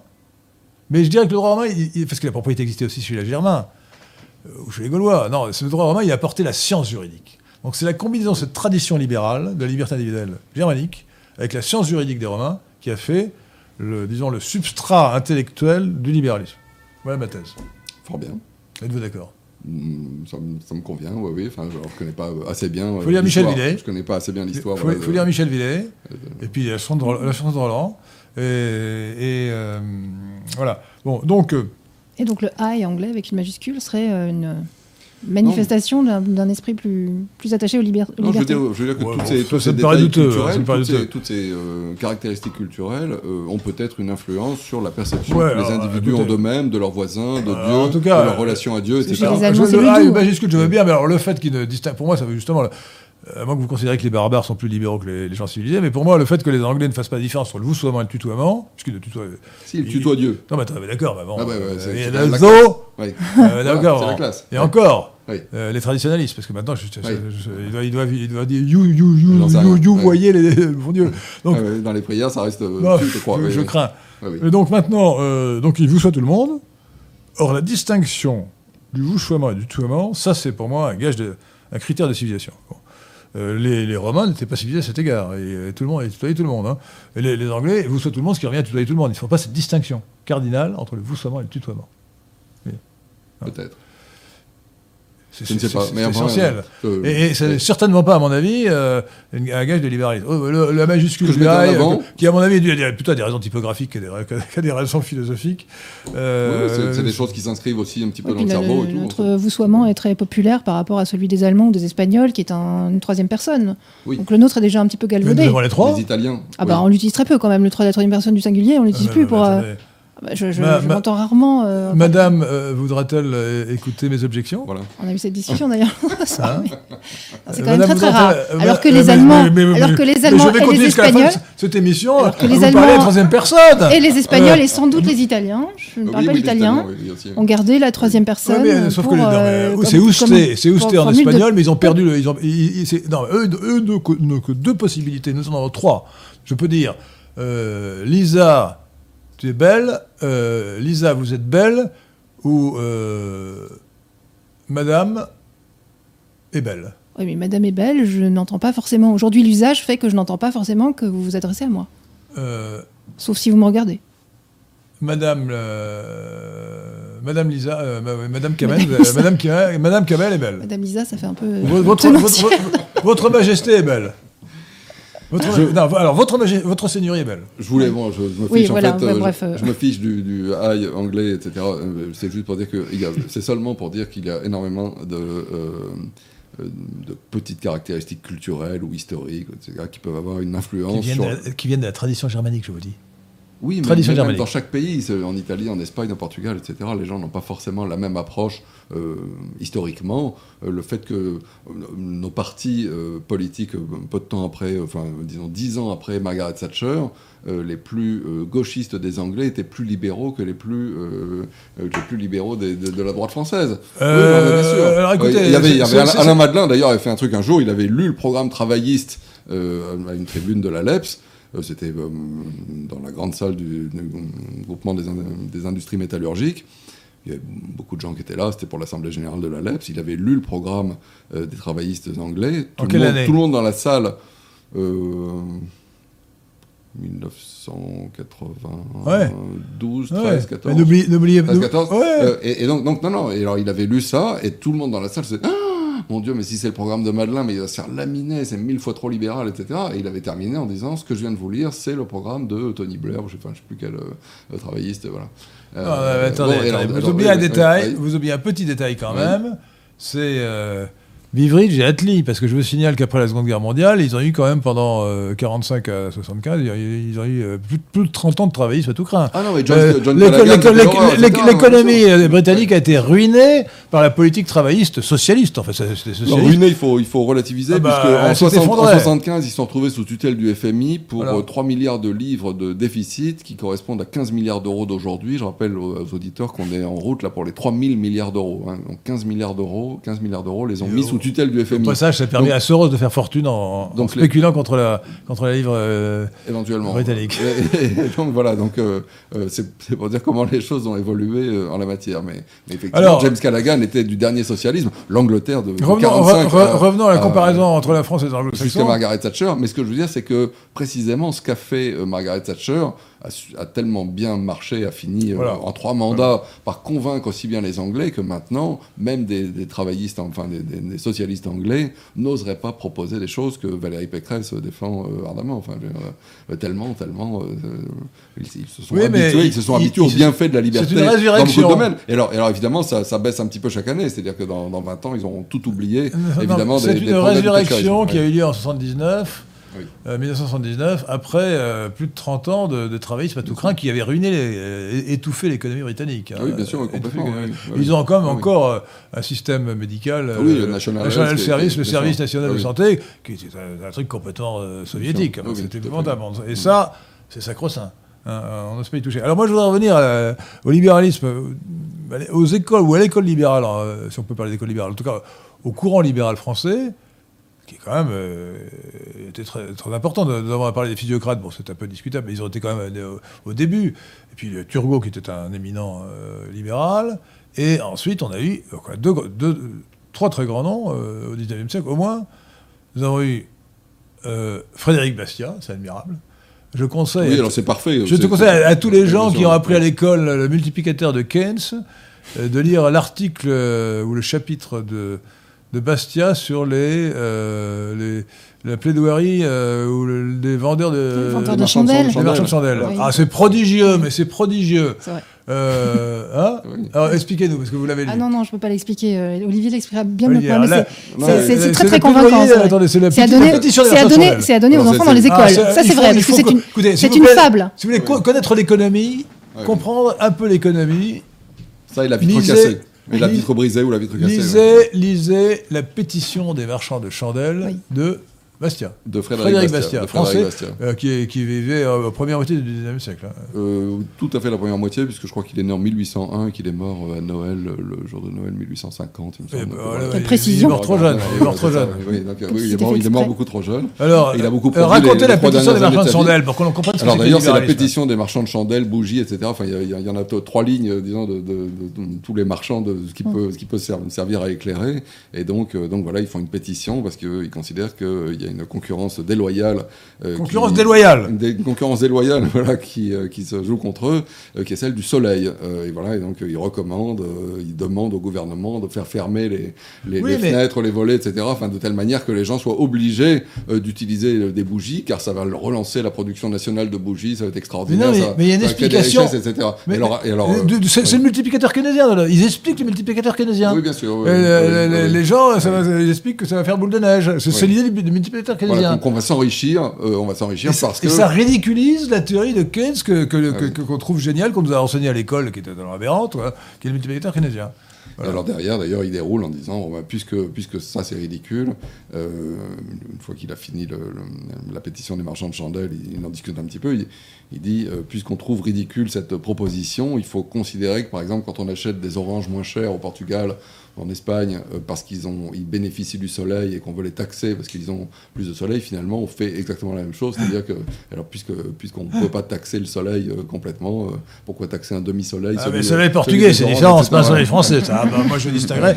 Moi qui suis national-libéral, je distingue le soleil français du soleil portugais. Attention. Voilà, et donc, Ah. donc il est pour Bien la que j'ai- liberté. j'ai beaucoup d'amitié pour les Portugais. Il hein. est très favorable à la liberté des échanges. D'ailleurs, il, Alors- il en avait parlé dans la Ligue de Cobden. Là, sur, Frédéric Bastiat est un, est grand nom. Euh, L'autre grand nom, trop peu connu, euh, alors qu'il est essentiel. Euh, On connaît, on connaît euh, comme c'était une famille d'industriels qui faisait du sucre, on connaît le sucre Jean-Baptiste C. Oui. Jean-Baptiste C. Mais c'était le frère de, de Jean-Baptiste euh, qui, qui s'occupait du sucre. Voilà, Ouais. qui, qui faisait fortune que l'autre faisait de la théorie. Voilà, Jean, mais Jean-Baptiste C, c'est une famille protestante d'ailleurs, hein. Ah oui. C-S-A-Y. Euh, à chaque fois que je parle de Jean-Baptiste d'ailleurs, j'ai une mauvaise pensée pour euh, le- l'affreux Louis XIV à cause de la, de la révocation des dînes de Nantes, qui était une, une horreur. Sûr. Je reproche beaucoup à, euh, je, je re- je reproche beaucoup de choses à, à Louis XIV, malgré tous ses mérites, malgré le château de Versailles et autre chose, mais euh, notamment la persécution des jansénistes et la révocation de l'édit de Nantes. Et d'avoir désavoué son grand-père, du coup. Euh, c'est une honte. Ah, C'est énorme, mais c'est- c'est énorme, mais ça a un coup porté à l'économie française, à la société française, à l'intelligence française. Alors, Euh, et alors, donc, euh, Jean-Baptiste C a énoncé une loi géniale, qu'on appelle la loi des débouchés, ou la loi de l'offre, bon, qui, s'est- qui, est très simple à exprimer, c'est euh, l'offre crée sa propre demande. Ah non, non, non, surtout pas, parce que ça, c'est la version de Keynes. C'est comme ça que Keynes Mais- l'exprime. mais c'est ça. non, mais- oui. Euh, écoutez, moi je vais vous dire ce que, je- là, autrement dit, autre- écoute, oui, autrement dit, bon. autrement dit, euh, il y avait jusqu'alors, et il y a eu encore jusqu'à Keynes, l'idée que lorsqu'on produit trop, on va créer du chômage parce qu'on ne pourra pas écouler, écouler ce qu'on produit en trop. Bon. Euh, Mais l'offre crée sa propre demande, ça laisse entendre que précisément, si, si on, on fabrique n'importe quoi, euh, les gens vont finir par, par, par acheter n'importe quoi. Ah non, Alors, non, c'est pas ça que ça dire. C'est pas ça que ça veut dire. Non, c'est une façon résumée. Oui. Non, en fait, c'est l'expression, une expression sim- sim- simplifiée de la théorie de l'équilibre général qui va être mathématisée par euh, Léon Walras vers 1874, ou en 1874, je crois d'ailleurs, ou 75. Et d'ailleurs, dans la perfection mathématique, sera donnée par euh, Debreu, prix Nobel de sciences économiques, euh, un siècle plus tard. Alors c'est un modèle qui n'est pas appliqué, qui est purement théorique, qui montre bien, qui répond au paradoxe. Comment est-ce que des gens qui vont... on retrouve toujours derrière cela l'idée d'origine, géniale, c'est celle de la main invisible. Comment est-ce que la main invisible peut conduire euh, à l'équilibre général et donc au bien commun?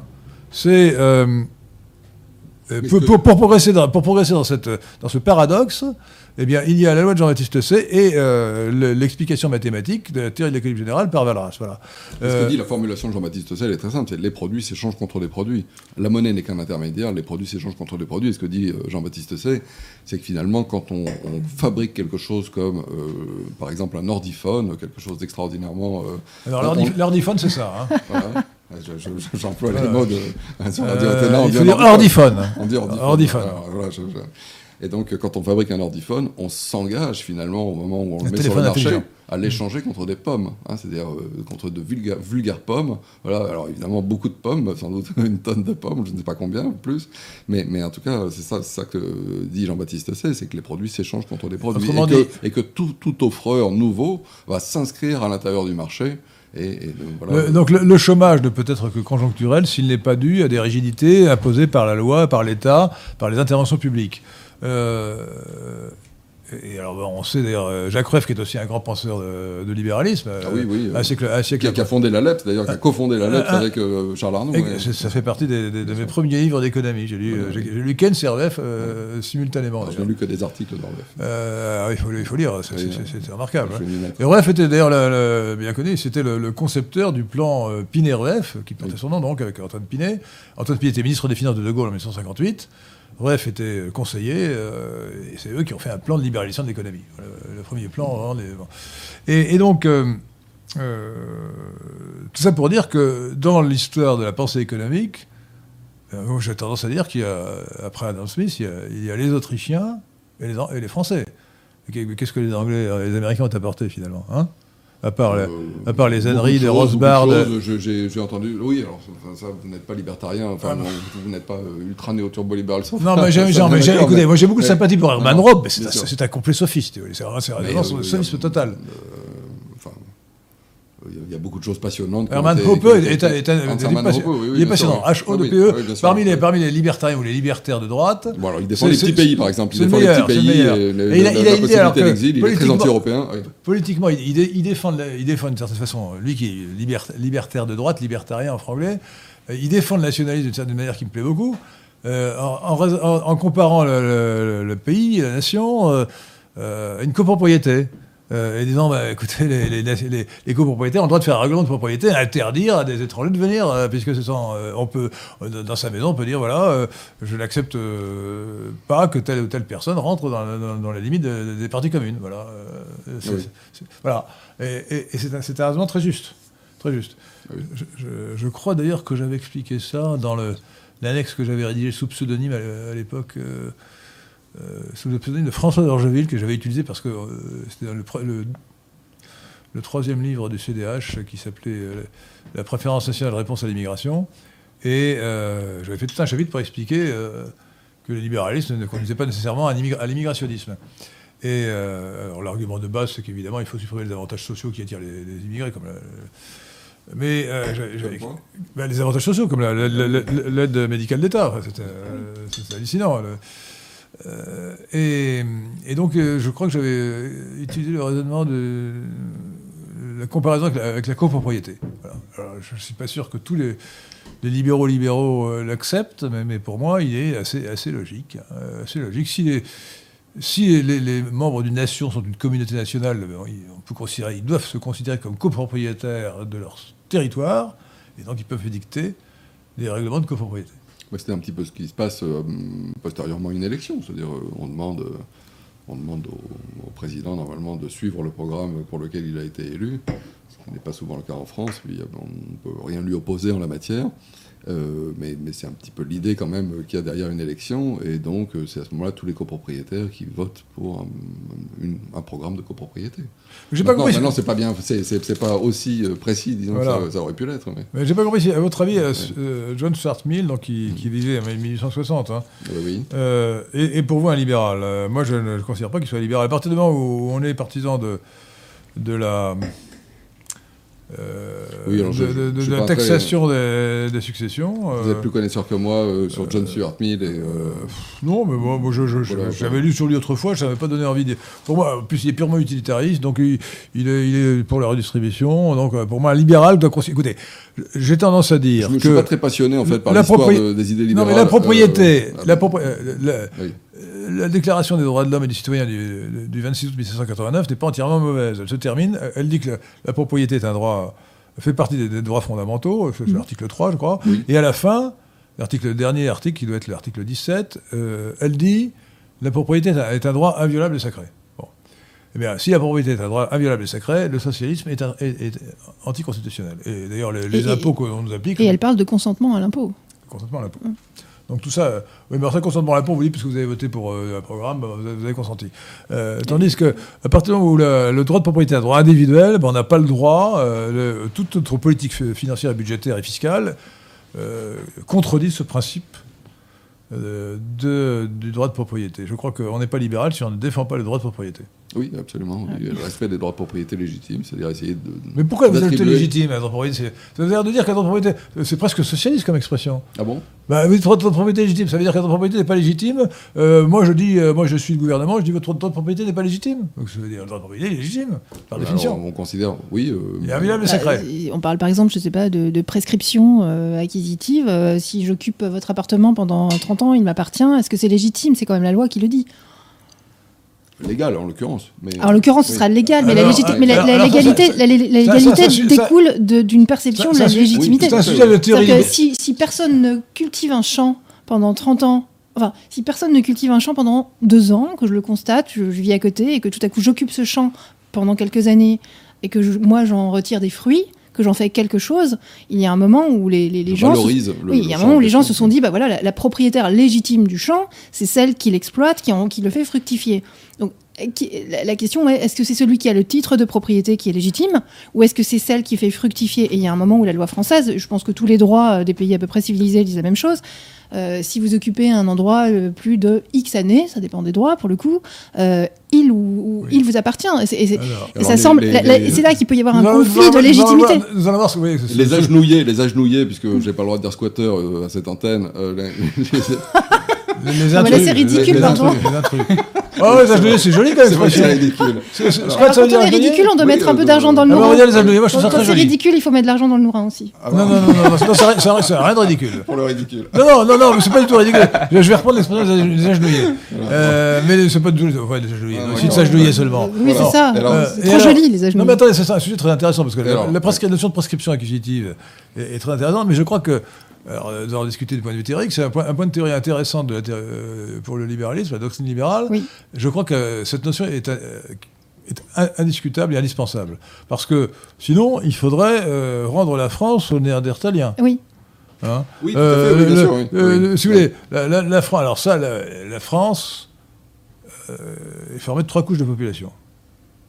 Les, les Cro-Magnons, qui étaient les chasseurs, les, les chasseurs-cueilleurs de l'Ouest, qui sont arrivés il y a 30 000 ans, et ils ont euh, populicidé ou génocidé, comme vous voulez, les Néandertaliens, qui ont disparu. Alors, alors ça, maintenant, euh, Euh, c'est ce qu'on disait, c'est ce qu'on disait quand j'étais jeune, et euh, maintenant on dit qu'on a des gènes néandertaliens qui pas- se sont mélangés aux sapiens sapiens, c'est que du coup. Alors, alors, d'abord, voilà. non, attendez, attendez, excusez-moi. Oui. Mais le fait que le fait qu'il y ait eu génocide ne veut pas dire qu'il n'y ait pas eu quelques, quelques mélanges. Euh, cela dit, bon, il faut, il faut voir de, de près, parce que moi j'ai l'impression qu'on veut absolument. On veut absolument. Aujourd'hui, vous savez, le- la, la- la science est, co- euh, est corrompue par le lysenkisme. Donc moi je demande à voir. Mais enfin, en- à supposer que nous ayons euh, un peu de sang, de sang néandertalien, il n'en demeure pas moins que la population néandertalienne a disparu. Bon. Euh, exterminée par les. Elle a disparu avec l'arrivée des Cro-Magnons. Bon. Euh, alors est-ce qu'il faut retrouver, reconstituer, comme on le fait dans le, jeu- dans le parc jurassique, euh, euh, des Néandertaliens pour leur rendre la France euh, Ouais, c'est pour ça que ce mot voilà. légitime Et- et est en- accolé au mot propriété. Là, là, on est à moins 30 000 ans. Mais ensuite, Oui. à, à Oui. moins 6 000, 6 000 avant Jésus-Christ, sont arrivés les paysans anatoliens. Oui. Qui- Alors, les, les- les- je vous sais que dans, dans le fonds génétique français, les, les, les Cro-Magnons euh, euh, représentent à peu près 15%. Les, les- les paysans anatoliens qui sont arrivés euh, tranquillement sont tous bagarrés, eux, en mettant en culture, euh, sont, sont tous bagarrés avec les, les, les, Cro-Magnons, euh, représentent 45% de notre fonds génétique. Et ils ont donc quand même euh, envahi, envahi l'ouest euh, de l'Europe et la France en particulier. Et puis, en moins 3000, sont arrivés les Arias ou Indo-Européens. C'est des concurrents euh, pas très gentils, hein, quand même. bon, euh. et les concurrents, qu'est-ce qu'ils font? Bah, ils, Ils ils- détruisent. Bah, ils- ils tuent- En général, ils tuent les hommes et prennent les femmes.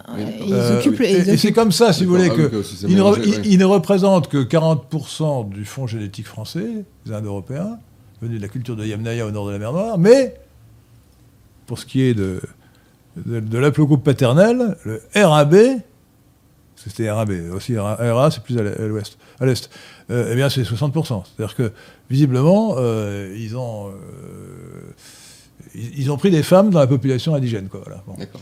Euh, je, Je je vous fais soupçonne- sur ces questions je de les soupçonne même génétique d'avoir des été- populations. je le soupçonne même d'avoir été, été un peu polygame sur les bords. hein. Je le crains, je le crains. Ah, mais Bon. Ça se faisait beaucoup. euh, Charlemagne, il y avait huit femmes, donc euh, encore. euh, Ah bah oui, Encore il, il la- était empereur. Ouais, il était ouais, empereur. ça, Donc, donc- donc, euh, tout ça pour dire que tout ça pour dire que si on n'accepte pas la prescription acquisitive, alors est-ce qu'il faut la fixer à 30 ans ou à 300 ans Oui, euh, euh, Aucune propriété n'est légitime. Bon, euh, donc euh, il faut accepter ce principe de la prescription, acquisitive. alors, Est-ce les- que vous êtes d'accord? Les agenouillés, oui, tout à fait, mais les agenouillés prétendent, juste après avoir changé les serrures d'un appartement qu'ils occupent, que ça y est, cette prescription acquisitive Alors, est faite. Et effectivement, c'est évidemment le, le droit français, c'est absolument inadmissible. Non. Le droit français fait, fait que, effectivement, Non, mais il ensuite, faut- les, les propriétaires mettent deux ans, trois ans, dix ans. Mais attendez, à c'est- récupérer c'est- leur- ça c'est à un scandale antilibéral. Mais c'est pour ça qu'il y a une loi qui, donne, qui, dit- qui dit Si. Quel est le délai d'occupation non, pour non, que c'est ce pas soit... ça, c'est autre chose. C'est le fait, c'est- c'est- il faut changer la loi sur ce point. Moi, je propose d'aj- d'ajouter un article au Code civil que je vais vous expliquer tout de suite. Euh, le- la loi dit simplement que euh, on, que on ne peut pas expulser quelqu'un de son domicile. Les accroupis, pardon, je dis les agenouillés, c'est les accroupis. Les accroupis. Nous avons justement un commentaire. Attendez, qui- Ah, attendez, attendez. Nous avons beaucoup de questions. euh, Alors, attendez, sur les- accroupis. Sur les accroupis, Sans- et après ça, nous allons passer au redondant. comment. oui, Ouais. Attendez, attendez. Euh, il suffit. il, il suffit. alors, on a, on- le- vous êtes propriétaire, vous partez quelque temps. euh, quand vous revenez, eh bien, euh, trois jours après ou trois semaines après, euh, se sont installés chez vous euh, des intrus, Des occupants illégaux, euh, qui ont euh, changé les clés de l'appartement, euh, qui ont euh, changé euh, euh, l'abonnement EDF, et qui disent je suis chez moi. À ce moment-là, ils sont inexpulsables. Bon. Parce que c'est leur domicile. Eh ben, il suffit d'a- il suffit d'ajouter un article au Code civil disant nul ne peut établir son domicile sans euh, l'accord du propriétaire du logement. Oui. C'est QFD. Et c'est terminé. Et à ce moment-là, on ne peut pas considérer. Alors, si, on met si on ajoute ça Mais c'est peut-être euh, ne peut exproprié de sa propriété et pas de son domicile. Parce que le domicile, effectivement, moi je peux le, je sais pas si mon domicile c'est la rue et que c'est devant la boulangerie, euh, on, je- on peut m'exproprier. Le domicile n'est pas un titre de propriété. non, Être domicilié, Non, ça n'est pas, un Vous n'avez titre pas de compris. En droit français, on ne peut pas expulser Ça les j'ai compris, bien sûr, j'ai compris. Mais ce que je veux dire, c'est que le mot domicile, C'est un mot- c'est une notion juridique. bah, en l'occurrence, euh, c'est une notion juridique qui est euh, très trop floue. Non, c'est pas flou du tout. Bah, si- Mais si-. S'il suffit de rentrer chez vous, de s'installer pour que ce soit que je devienne mon domicile, Voilà, c'est ça. Euh, ça veut dire que là, par exemple, euh, je je suis à un domicile, il suffit que je considère que c'est mon domicile.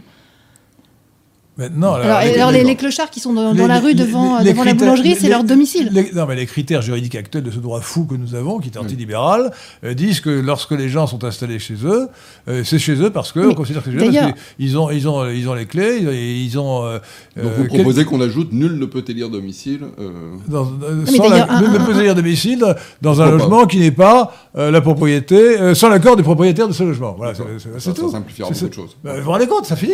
À ce moment- à ce moment-là, il peut pourra dire que il peut pas dire que c'est son domicile. Il peut changer les clés pendant la manutention. Il n'est pas propriétaire, donc s'il n'a pas l'accord de, s'il n'a pas un titre, un, titre de, de- de venant du propriétaire qui lui donne le, le droit d'être là, il, est- il, il Mais alors, ça fonctionne pas pour un champ qui n'est pas cultivé, pour le coup.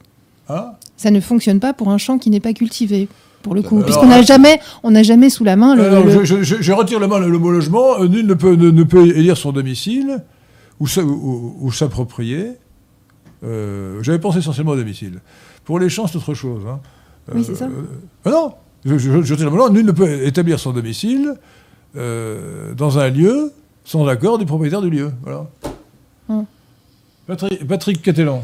Oui, nous avons beaucoup de questions, beaucoup de dons. Merci, Ah. merci à GT Bravo. qui donne euh, 20 euros et qui, et commente. Merci. Charles Gave a écrit un libéral nommé Jésus dans lequel il affirme que le, Nouvel Test- le Nouveau Testament fonde les principes libéraux. Or, la doctrine sociale de l'Église confère, Ah Grand sujet. con- euh, confère encyclique Rerum Novarum de Léon XIII en 1891 existe. Que penser? Ah, moi, je- moi, je peux en parler très longuement, mais je vais vous laisser Euh, oui, non, mais je, je pense que vous êtes beaucoup plus cultivé avec moi pour parler de ça. euh. Alors, Charles et- et que, que- que j'aime beaucoup, Oui. je l'ai reçu. Henri, je me permets de vous dire qu'il y a beaucoup de questions et beaucoup de dons. Donc, euh, Ah, non, bon, alors écoutez, je vais essayer de me résumer, ça va être compliqué. quand même. bon, Charles Gave que j'ai reçu euh, autrefois dans mon émission de Radio Courtoisie, un excellent. J'ai reçu pour ce livre, hein, un libéral nommé Jésus. Euh, montre que le, montre que l'Évangile n'est pas contraire au libéralisme. Je trouve qu'il pousse le bouchon un peu loin pour dire vulgairement quand il prétend que ça fonde le libéralisme. Tout simplement pour la bonne raison que euh, Jésus ne s'occupait pas du tout de questions juridiques. Il a dit rendez à César ce qui est à César. Il n'a pas fait de code de l'esclavage, ni encore moins demandé l'abolition de l'esclavage. Alors, de- pour ce qui est de de l'Église, mais Que quand même, il faut peut-être euh, juste préciser quelque chose par rapport à ça, c'est que euh, Philippe Nemo, dans Qu'est-ce que l'Occident, euh, Ouais. exprime ça très bien. c'est pas un très bon livre. Euh, moi, je trouve ça un excellent livre. Ah, enfin, Il ne sait, pas- sait ce que c'est que l'Occident.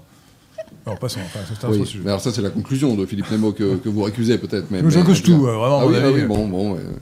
mais euh, dedans, il explique que la révolution papale des 11e au 13e siècle, qu'on appelle la réforme grégorienne, réintègre en un seul bloc, disons, et euh, la science et la philosophie grecque, et le droit romain, et l'humanisme Mais chrétien. ça, je suis d'accord. Ah bah voilà. oui. Ah bah, mais Bah oui, mais pour euh, moi, c'est la ça. fondation de l'Occident. Alors ça, nous sommes d'accord sur oui. alors attendez, alors, doctrine sociale de l'Église, écoutez, l'Église, ça, c'est, il faut voir que l'Église, la doctrine sociale de l'Église, ça date de la fin du XIXe siècle.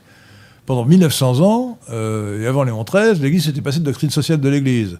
Et c'est lorsqu'elle a perdu les États pontificaux qu'elle s'est mise à, à devenir archithéocrate. L'ultramontanisme actuel, bon, qui me fait dire que les, traditionalistes euh, ne sont pas vraiment traditionalistes.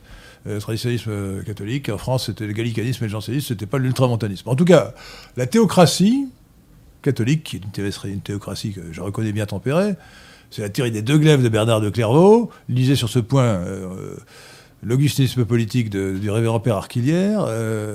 C'est une théorie sur laquelle, dans l'idéal, l'État est subordonné à l'Église. Et le terme de subsidiarité vient de là, je vous signale. hein, ce qui remet en cause la souveraineté. Bon. Euh, et moi, je vous dis, d'abord, la l'Église, ça n'existe pas, contrairement à ce qu'on croit. La quoi là La doctrine sociale de l'Église n'existe Ah oui, oui, pas. Il suffit de voir les encycliques successives, elles se contredisent. Vous avez une encyclique euh, vaguement corporative avec euh, Novarum de Léon XIII. Vous avez ensuite, je crois que c'est Qua- Quadragesimo Anno, une, encyclique euh, fasciste euh, de, de Pie XI. Et euh, le pape, Léon, euh, le pape euh, Jean-Paul II a réussi à faire deux encycliques euh, à trois ans de distance, avant et après l'effondrement du communisme. La première social- socialiste, qui doit s'appeler euh, Sociabilis, quelque chose comme ça. Et la, et, et la, et la, troi- et la troisième, euh, Annus. Qui est li- libéral. Il a fait, il a fait dans la 30 distance une encyclique socialiste et une encyclique libérale. Donc il y a incohérence complète de la prétendue doctrine sociale de l'Église. Elle n'existe pas.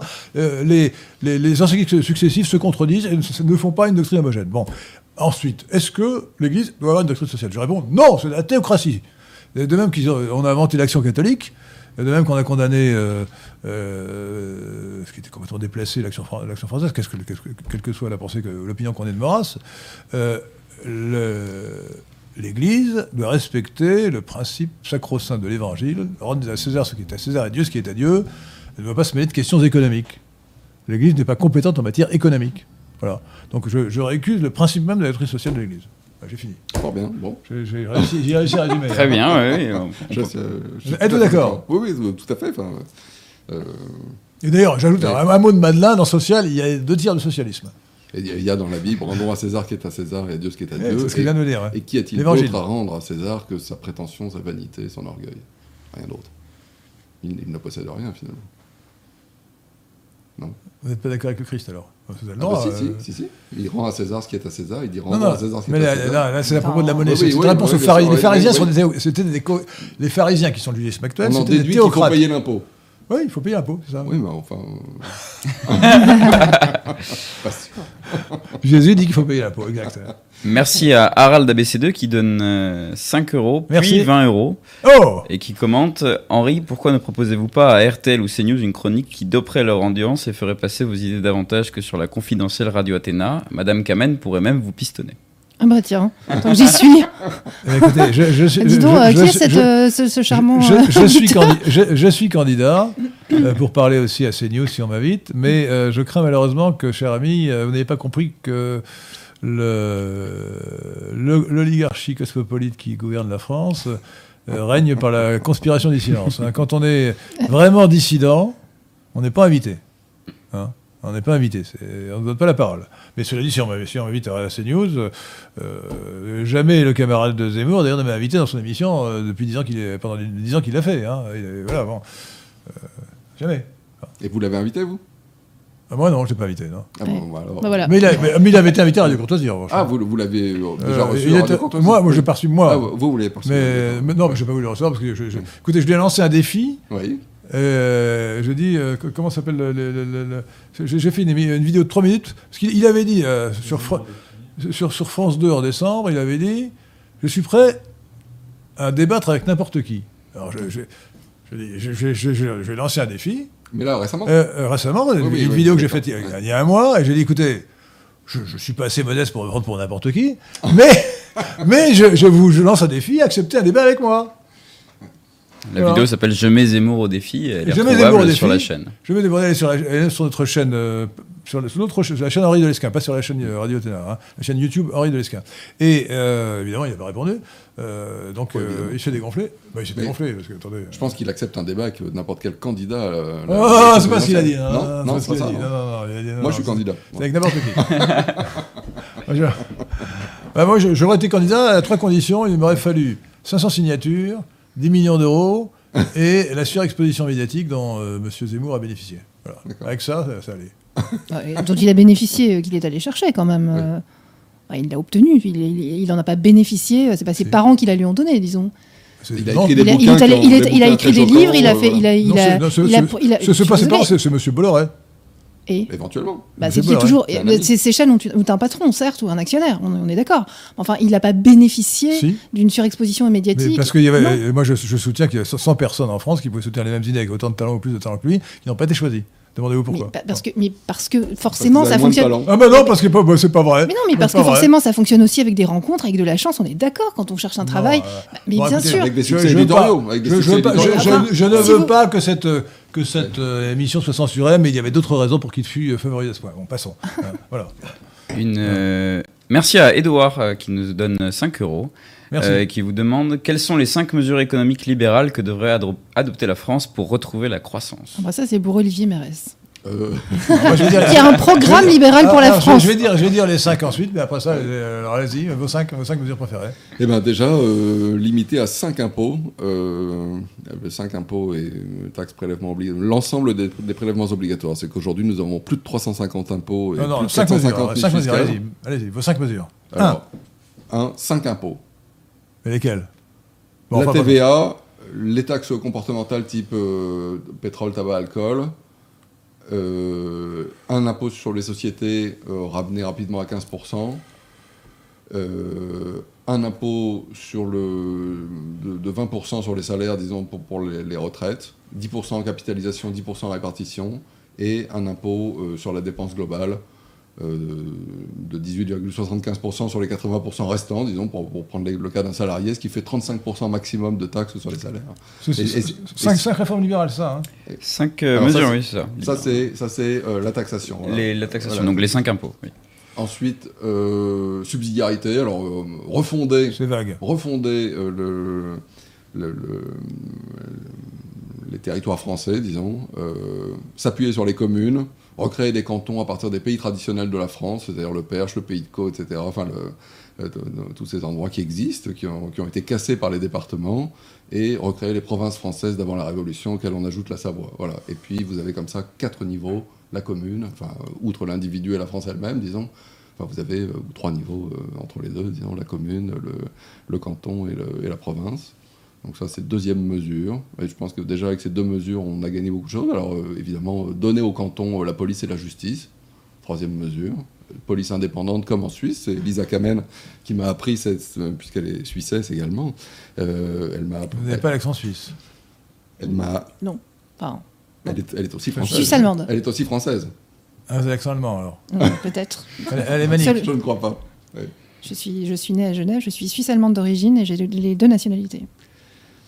Et elle m'a appris que les 26 polices euh, cantonales suisses étaient indépendantes les unes des autres. euh, que, que le- je, je suis allé vérifier d'ailleurs, non pas que je mette en doute sa parole, mais j'ai Oh. vu qu'il y avait euh, 2000 fonctionnaires li- La euh, confiance n'exclut pas le contrôle. il y avait 2000 fonctionnaires euh, pour la, la police fédérale euh, à peu près en Suisse et que tout, tout le reste de. Enfin, tous les policiers euh, étaient. euh, Alors- et, et ils avaient même d'ailleurs des voitures différentes, êtes- des est-ce que- costumes est-ce un que peu vous êtes à différents. cinq enfin, à peu près. Est-ce oui. que vous êtes à 5 Il bouillonne là, il j'en peut pas attendre que trois, tu Je vais m'arrêter à 3, c'est bon. c'est- Déjà, si c'est 3. Donc ça, ça suffit pour retrouver, ça suffit pour retrouver la croissance en France. Euh, je crois, oui. euh, si je... euh, rendre le droit du travail supplétif, c'est-à-dire faute d'un meilleur accord, c'est le droit du travail et ses 3000 pages et ses annexes qui s'appliquent. Mais si euh, un employeur et son salarié, disons, euh, s'entendent sur euh, autre chose, eh ben voilà. on- Et la le- maîtrise le des droit du dépenses travail- publiques Le droit du travail euh, passe à l'as. Et on va, on va mettre en cinquième cette excellente idée de Ah Lisa même, hein. la maîtrise des dépenses publiques. Mais enfin, c'était un petit peu, c'était Ah un oui, petit bah peu pardon, on contenu. m'a- Mais immédiatement, on revend euh, France Télévisions, euh, immédiatement, on supprime euh, euh, le- enfin, euh, je sais pas quoi, euh, toute, toute le- la redistribution, etc. Enfin, énormément de, de choses qui sont euh, totalement superflues euh, dans la dépense publique française. Euh, pour se- s'en tenir, grosso modo, à euh, un État régalien, police, justice, armée, diplomatie, les institutions, disons, et puis, puis peut-être un chèque scolarité et un chèque assurance médicale en remplacement de toute l'éducation nationale et de toute la et de toute la, sécurité sociale, disons, et l'assistance publique, les hôpitaux, etc. Donc voilà, un chèque assurance médicale, et ensuite les assureurs, enfin les, les, les, les- les Français se débrouillent avec leur chèque assurance médicale et leur, euh, leurs assureurs, Euh, mais, l'affaire sort complètement des mains de l'État, il n'y a plus que de l'hôpital privé, il n'y a plus que de l'école privée euh, avec ce système. Je crois qu'on est à Ra- six mesures ou sept mesures. Rappelez-vous incroyables. rappelez la question, Patrick. C'était quelles sont les cinq mesures économiques libérales que devrait adopter la France pour- Économique seulement, alors. Ouais, enfin bon. Économique, oui. Bon, on Alors, euh, écoutez, euh, moi je vais donner ma pour version. retrouver la croissance en France. Alors, vous, vous pouvez, vous pouvez d'ailleurs lire sur notre, notre programme qui est en ligne sur Ah, bien.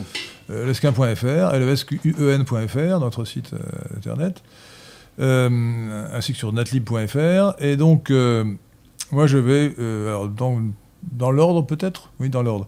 Premièrement, brûler le code du travail. Première mesure. Moi, je le rends supplétif et ça revient au même. Mais Oui, bon. en, en pratique, c'est ça. En pratique, ça veut, dire, ça, ça veut dire- ça veut dire qu'en d'accord est mais, je préfère le former le choc, mais en fait, ça veut dire, ça veut dire qu'en réalité, il est supplétif. C'est-à-dire qu'on peut, on, on- Ouais. euh, on peut dire dans le contrat qu'on va appliquer le code du travail, ou bien on peut, on peut refuser. Mais le contrat de travail est libre. Vous pouvez le code du travail, ça me paraît la première mesure. Ensuite, euh, ensuite, Là, vous copiez, vous utilisez mes mesures et vous les rayez.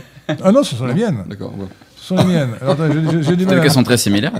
Alors, euh, ensuite, ensuite, euh, supprimer les droits de succession. Co- Comme je me tiens à 5 impôts, succession. euh, tous les, impôts de production, les droits de succession, tout ça. ramener, ramener, Ouais. euh, ramener euh, l'impôt sur le revenu à 20% maximum.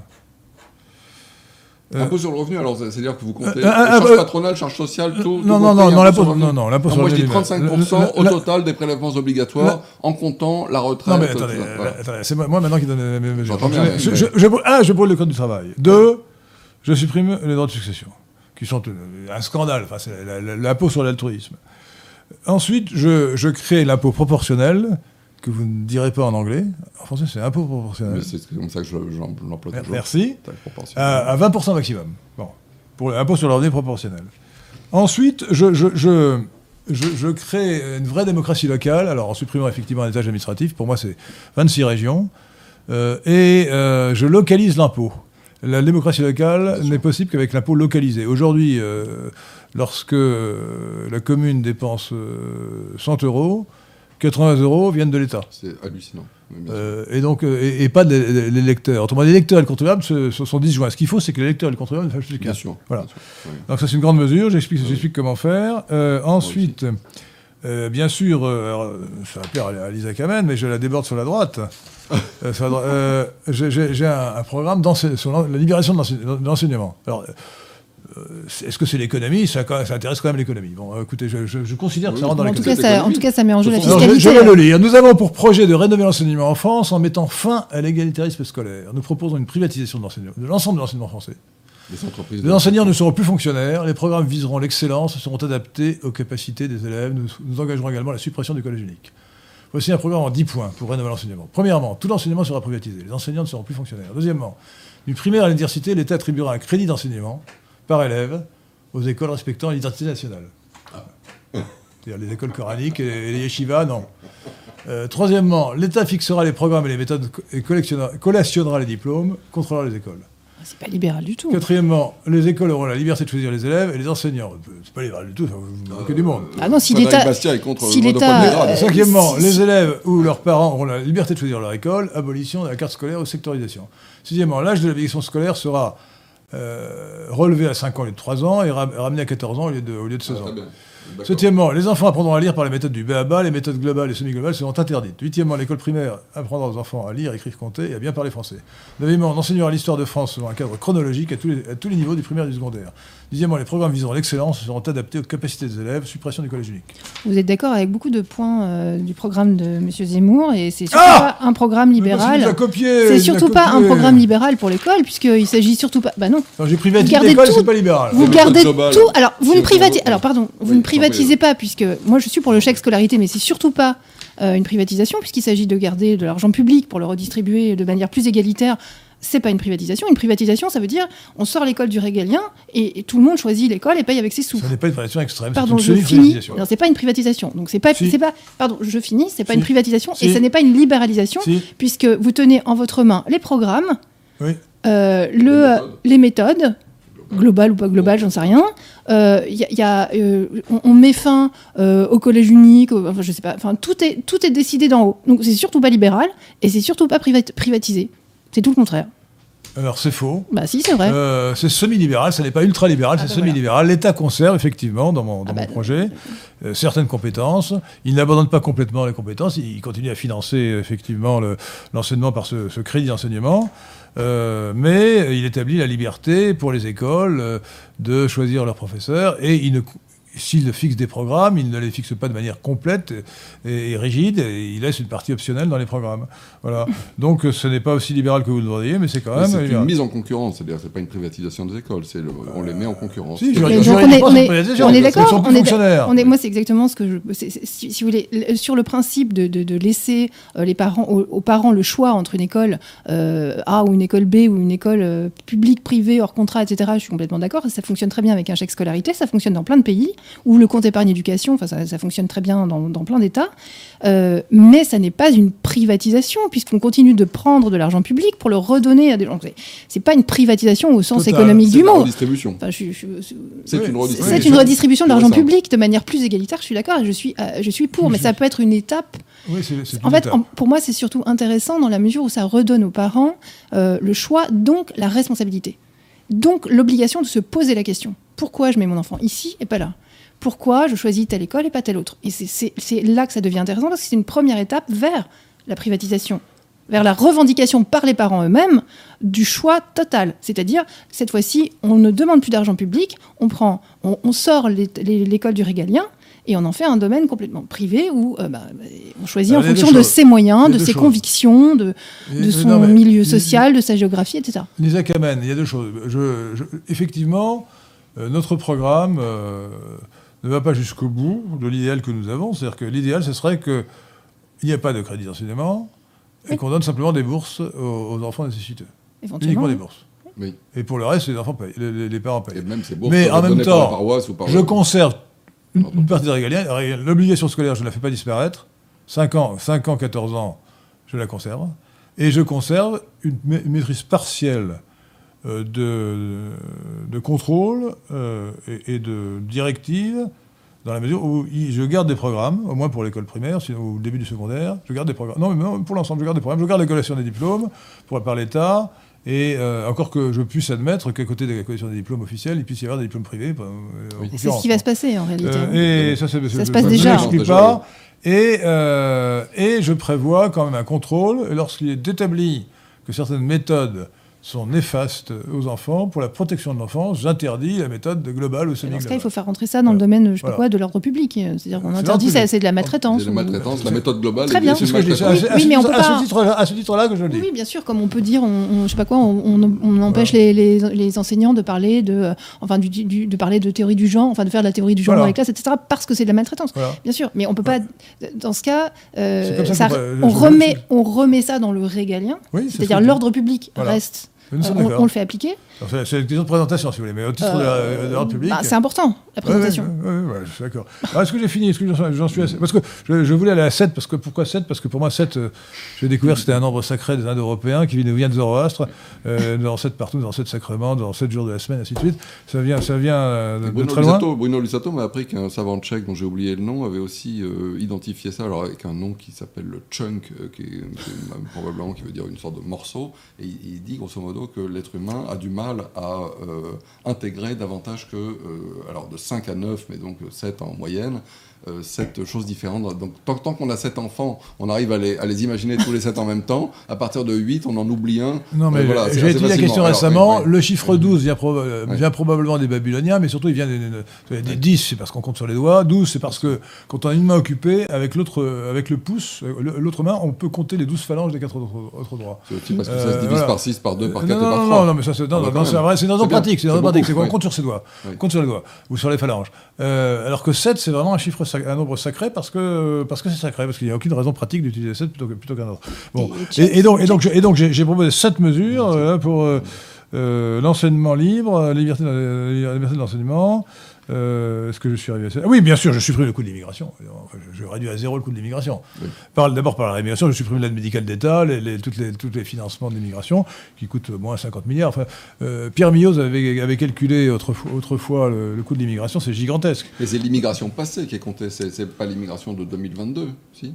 Ah bah, 50 de la, milliards, le quand total il de dit la- 50 total- milliards. bah, 50 milliards il y a 10 ans, donc maintenant ça va faire 200 milliards. Oui, Euh, 100 c'est- milliards, mais- mais ou c'est 100 le- milliards. C'est le coût de la population immigrée en France, résident en France. voilà. Oui, mais qui aujourd'hui, euh, pour une large part, est française, avec une, euh, des cartes d'identité françaises. Alors, du coup, moi, moi, ce, moi, ce qui compte, c'est l'immigration au, sens, au vrai sens du terme.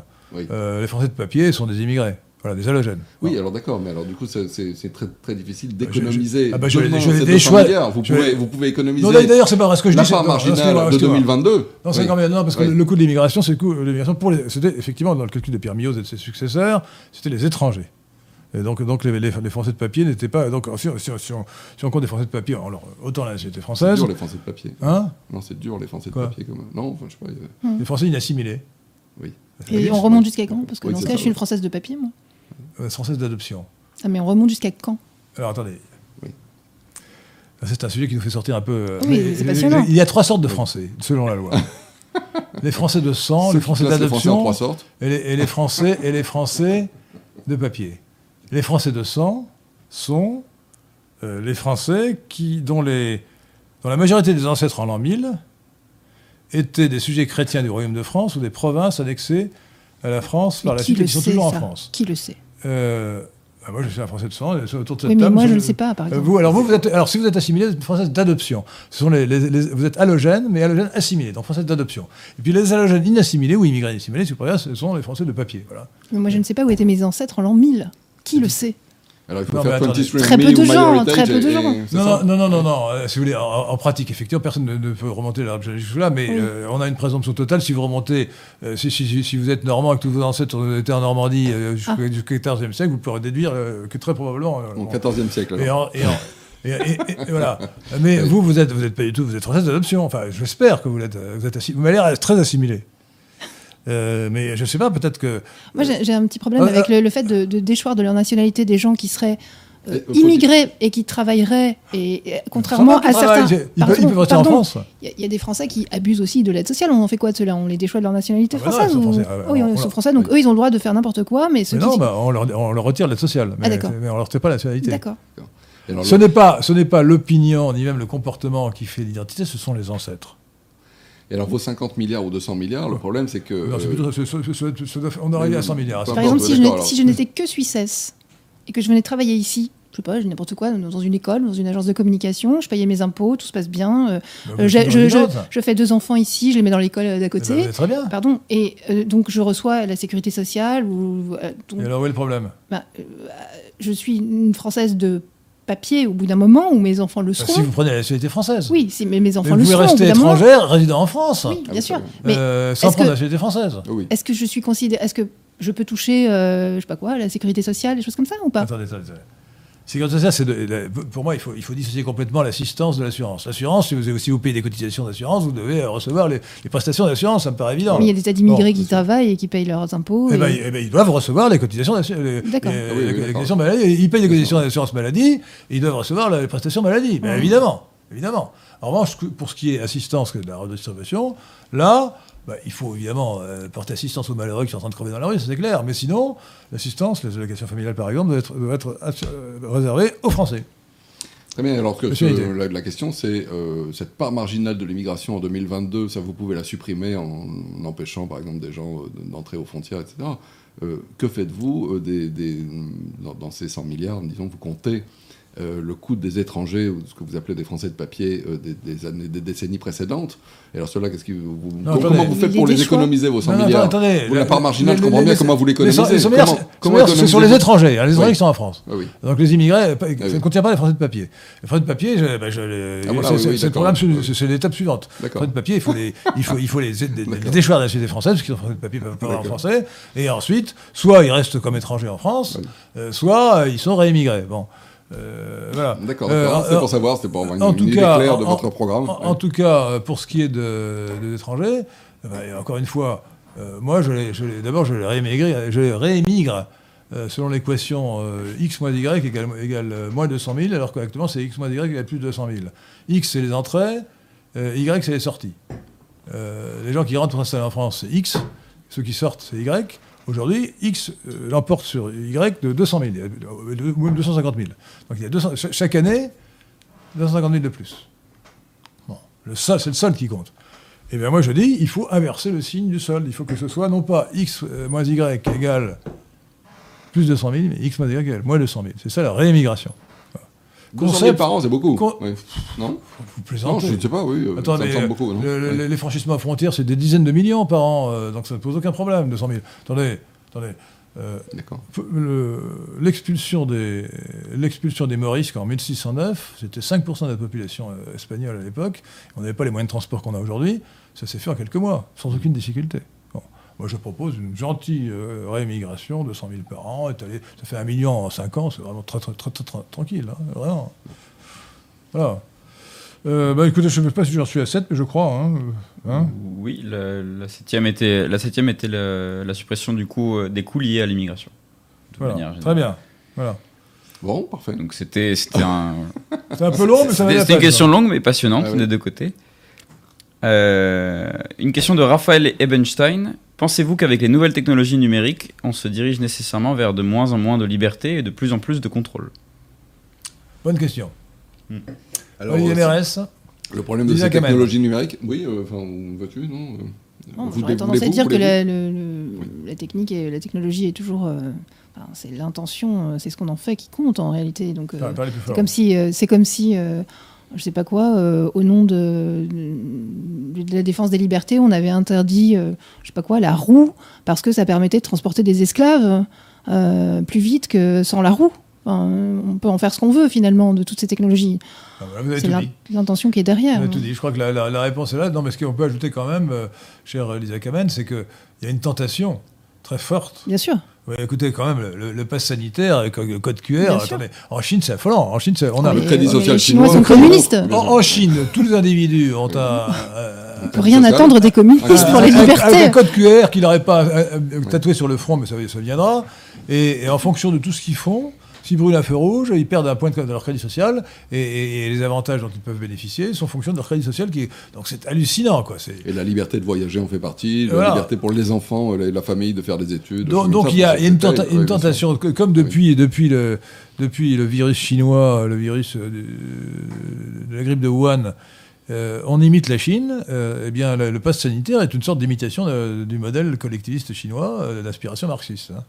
Euh, donc il faut, il faut se battre. Oui, oui, c'est- un défi. euh, peut lancer, moi, je lance un défi aux, aux libéraux libéraux. Moi qui suis national libéral, Mais je me bats pour la liberté. Et les libéraux libéraux, euh, ils ratiocinent sur euh, euh, la différence entre les opinions de, de Rosbard et celles de Hope. Bah, écoutez, c'est très intéressant, mais bon, euh, hein. C'est toute la noblesse aussi de la civilisation et de voilà, euh, même quand la maison brûle, on parle de littérature, etc. Voilà, bon, il y, a- y des- il y a des questions, il y a des questions condition de ne pas oublier l'extincteur. Voilà, c'est ça. voilà, voilà, il faut travailler. Mais vous savez, Alors, c'est, le sexe- des anges. On discute du sexe des anges, Ouais. qui d'ailleurs, entre parenthèses, est établi. Les anges, les anges étaient de sexe masculin sans aucune hésitation. hein. Euh, non, c'est clair. Hein.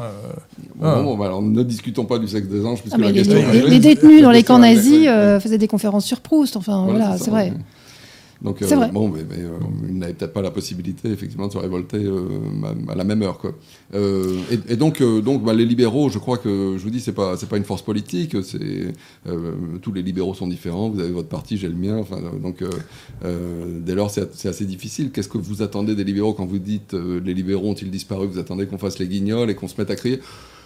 Non, non, énormément- non, non, non, mais non, alors- alors- ça. Non, non, ça, non, non, ça- non, non, mais, mais, mais par exemple, ça, ça fait des années que je me bats, qu'on- enfin, où, j'explique que c'est un scandale qui est 350 impôts, 450 niches fiscales.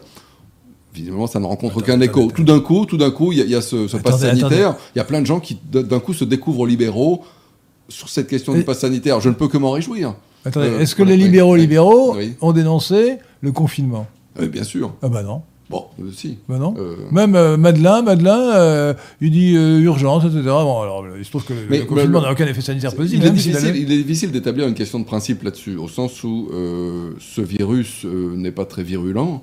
Euh, on peut imaginer qu'un virus soit atroce et euh, foudroie les nourrissons, euh, provoque des coliques dans les rues, etc. Enfin, j'en sais rien. Toutes ces choses peuvent, pas- du coup, du coup, entraîner euh, des privations de liberté. Donc, on ne peut pas euh, faire de, euh, cette question euh, du confinement, du masque, etc. On ne peut pas en faire une question de principe. Alors, c'est pour ça peut-être que les libéraux n'en parlent pas, parce qu'ils s'intéressent à des principes. Ensuite, la gestion précise de cette crise sanitaire était lamentable, et par rapport à un virus aussi peu virulent, on ne peut que qu'être scandalisé, disons, euh, par les obligations, par ce que j'appelle le jacadisme dans mes émissions, c'est-à-dire le fait que euh, le gouvernement, tous les deux jours, a une nouvelle mesure, et, et voilà, et Jacques a dit qu'il fallait mettre le masque, qu'il fallait pas le mettre, et qu'il fallait en acheter, que, Écoutez, que écoutez, le, un, le prix un du vrai gel- libéral, Olivier oui, avec tout oui. que je vous dois, Oui, lorsqu'on supprime la liberté de venir, il doit dire est-ce que c'est justifié?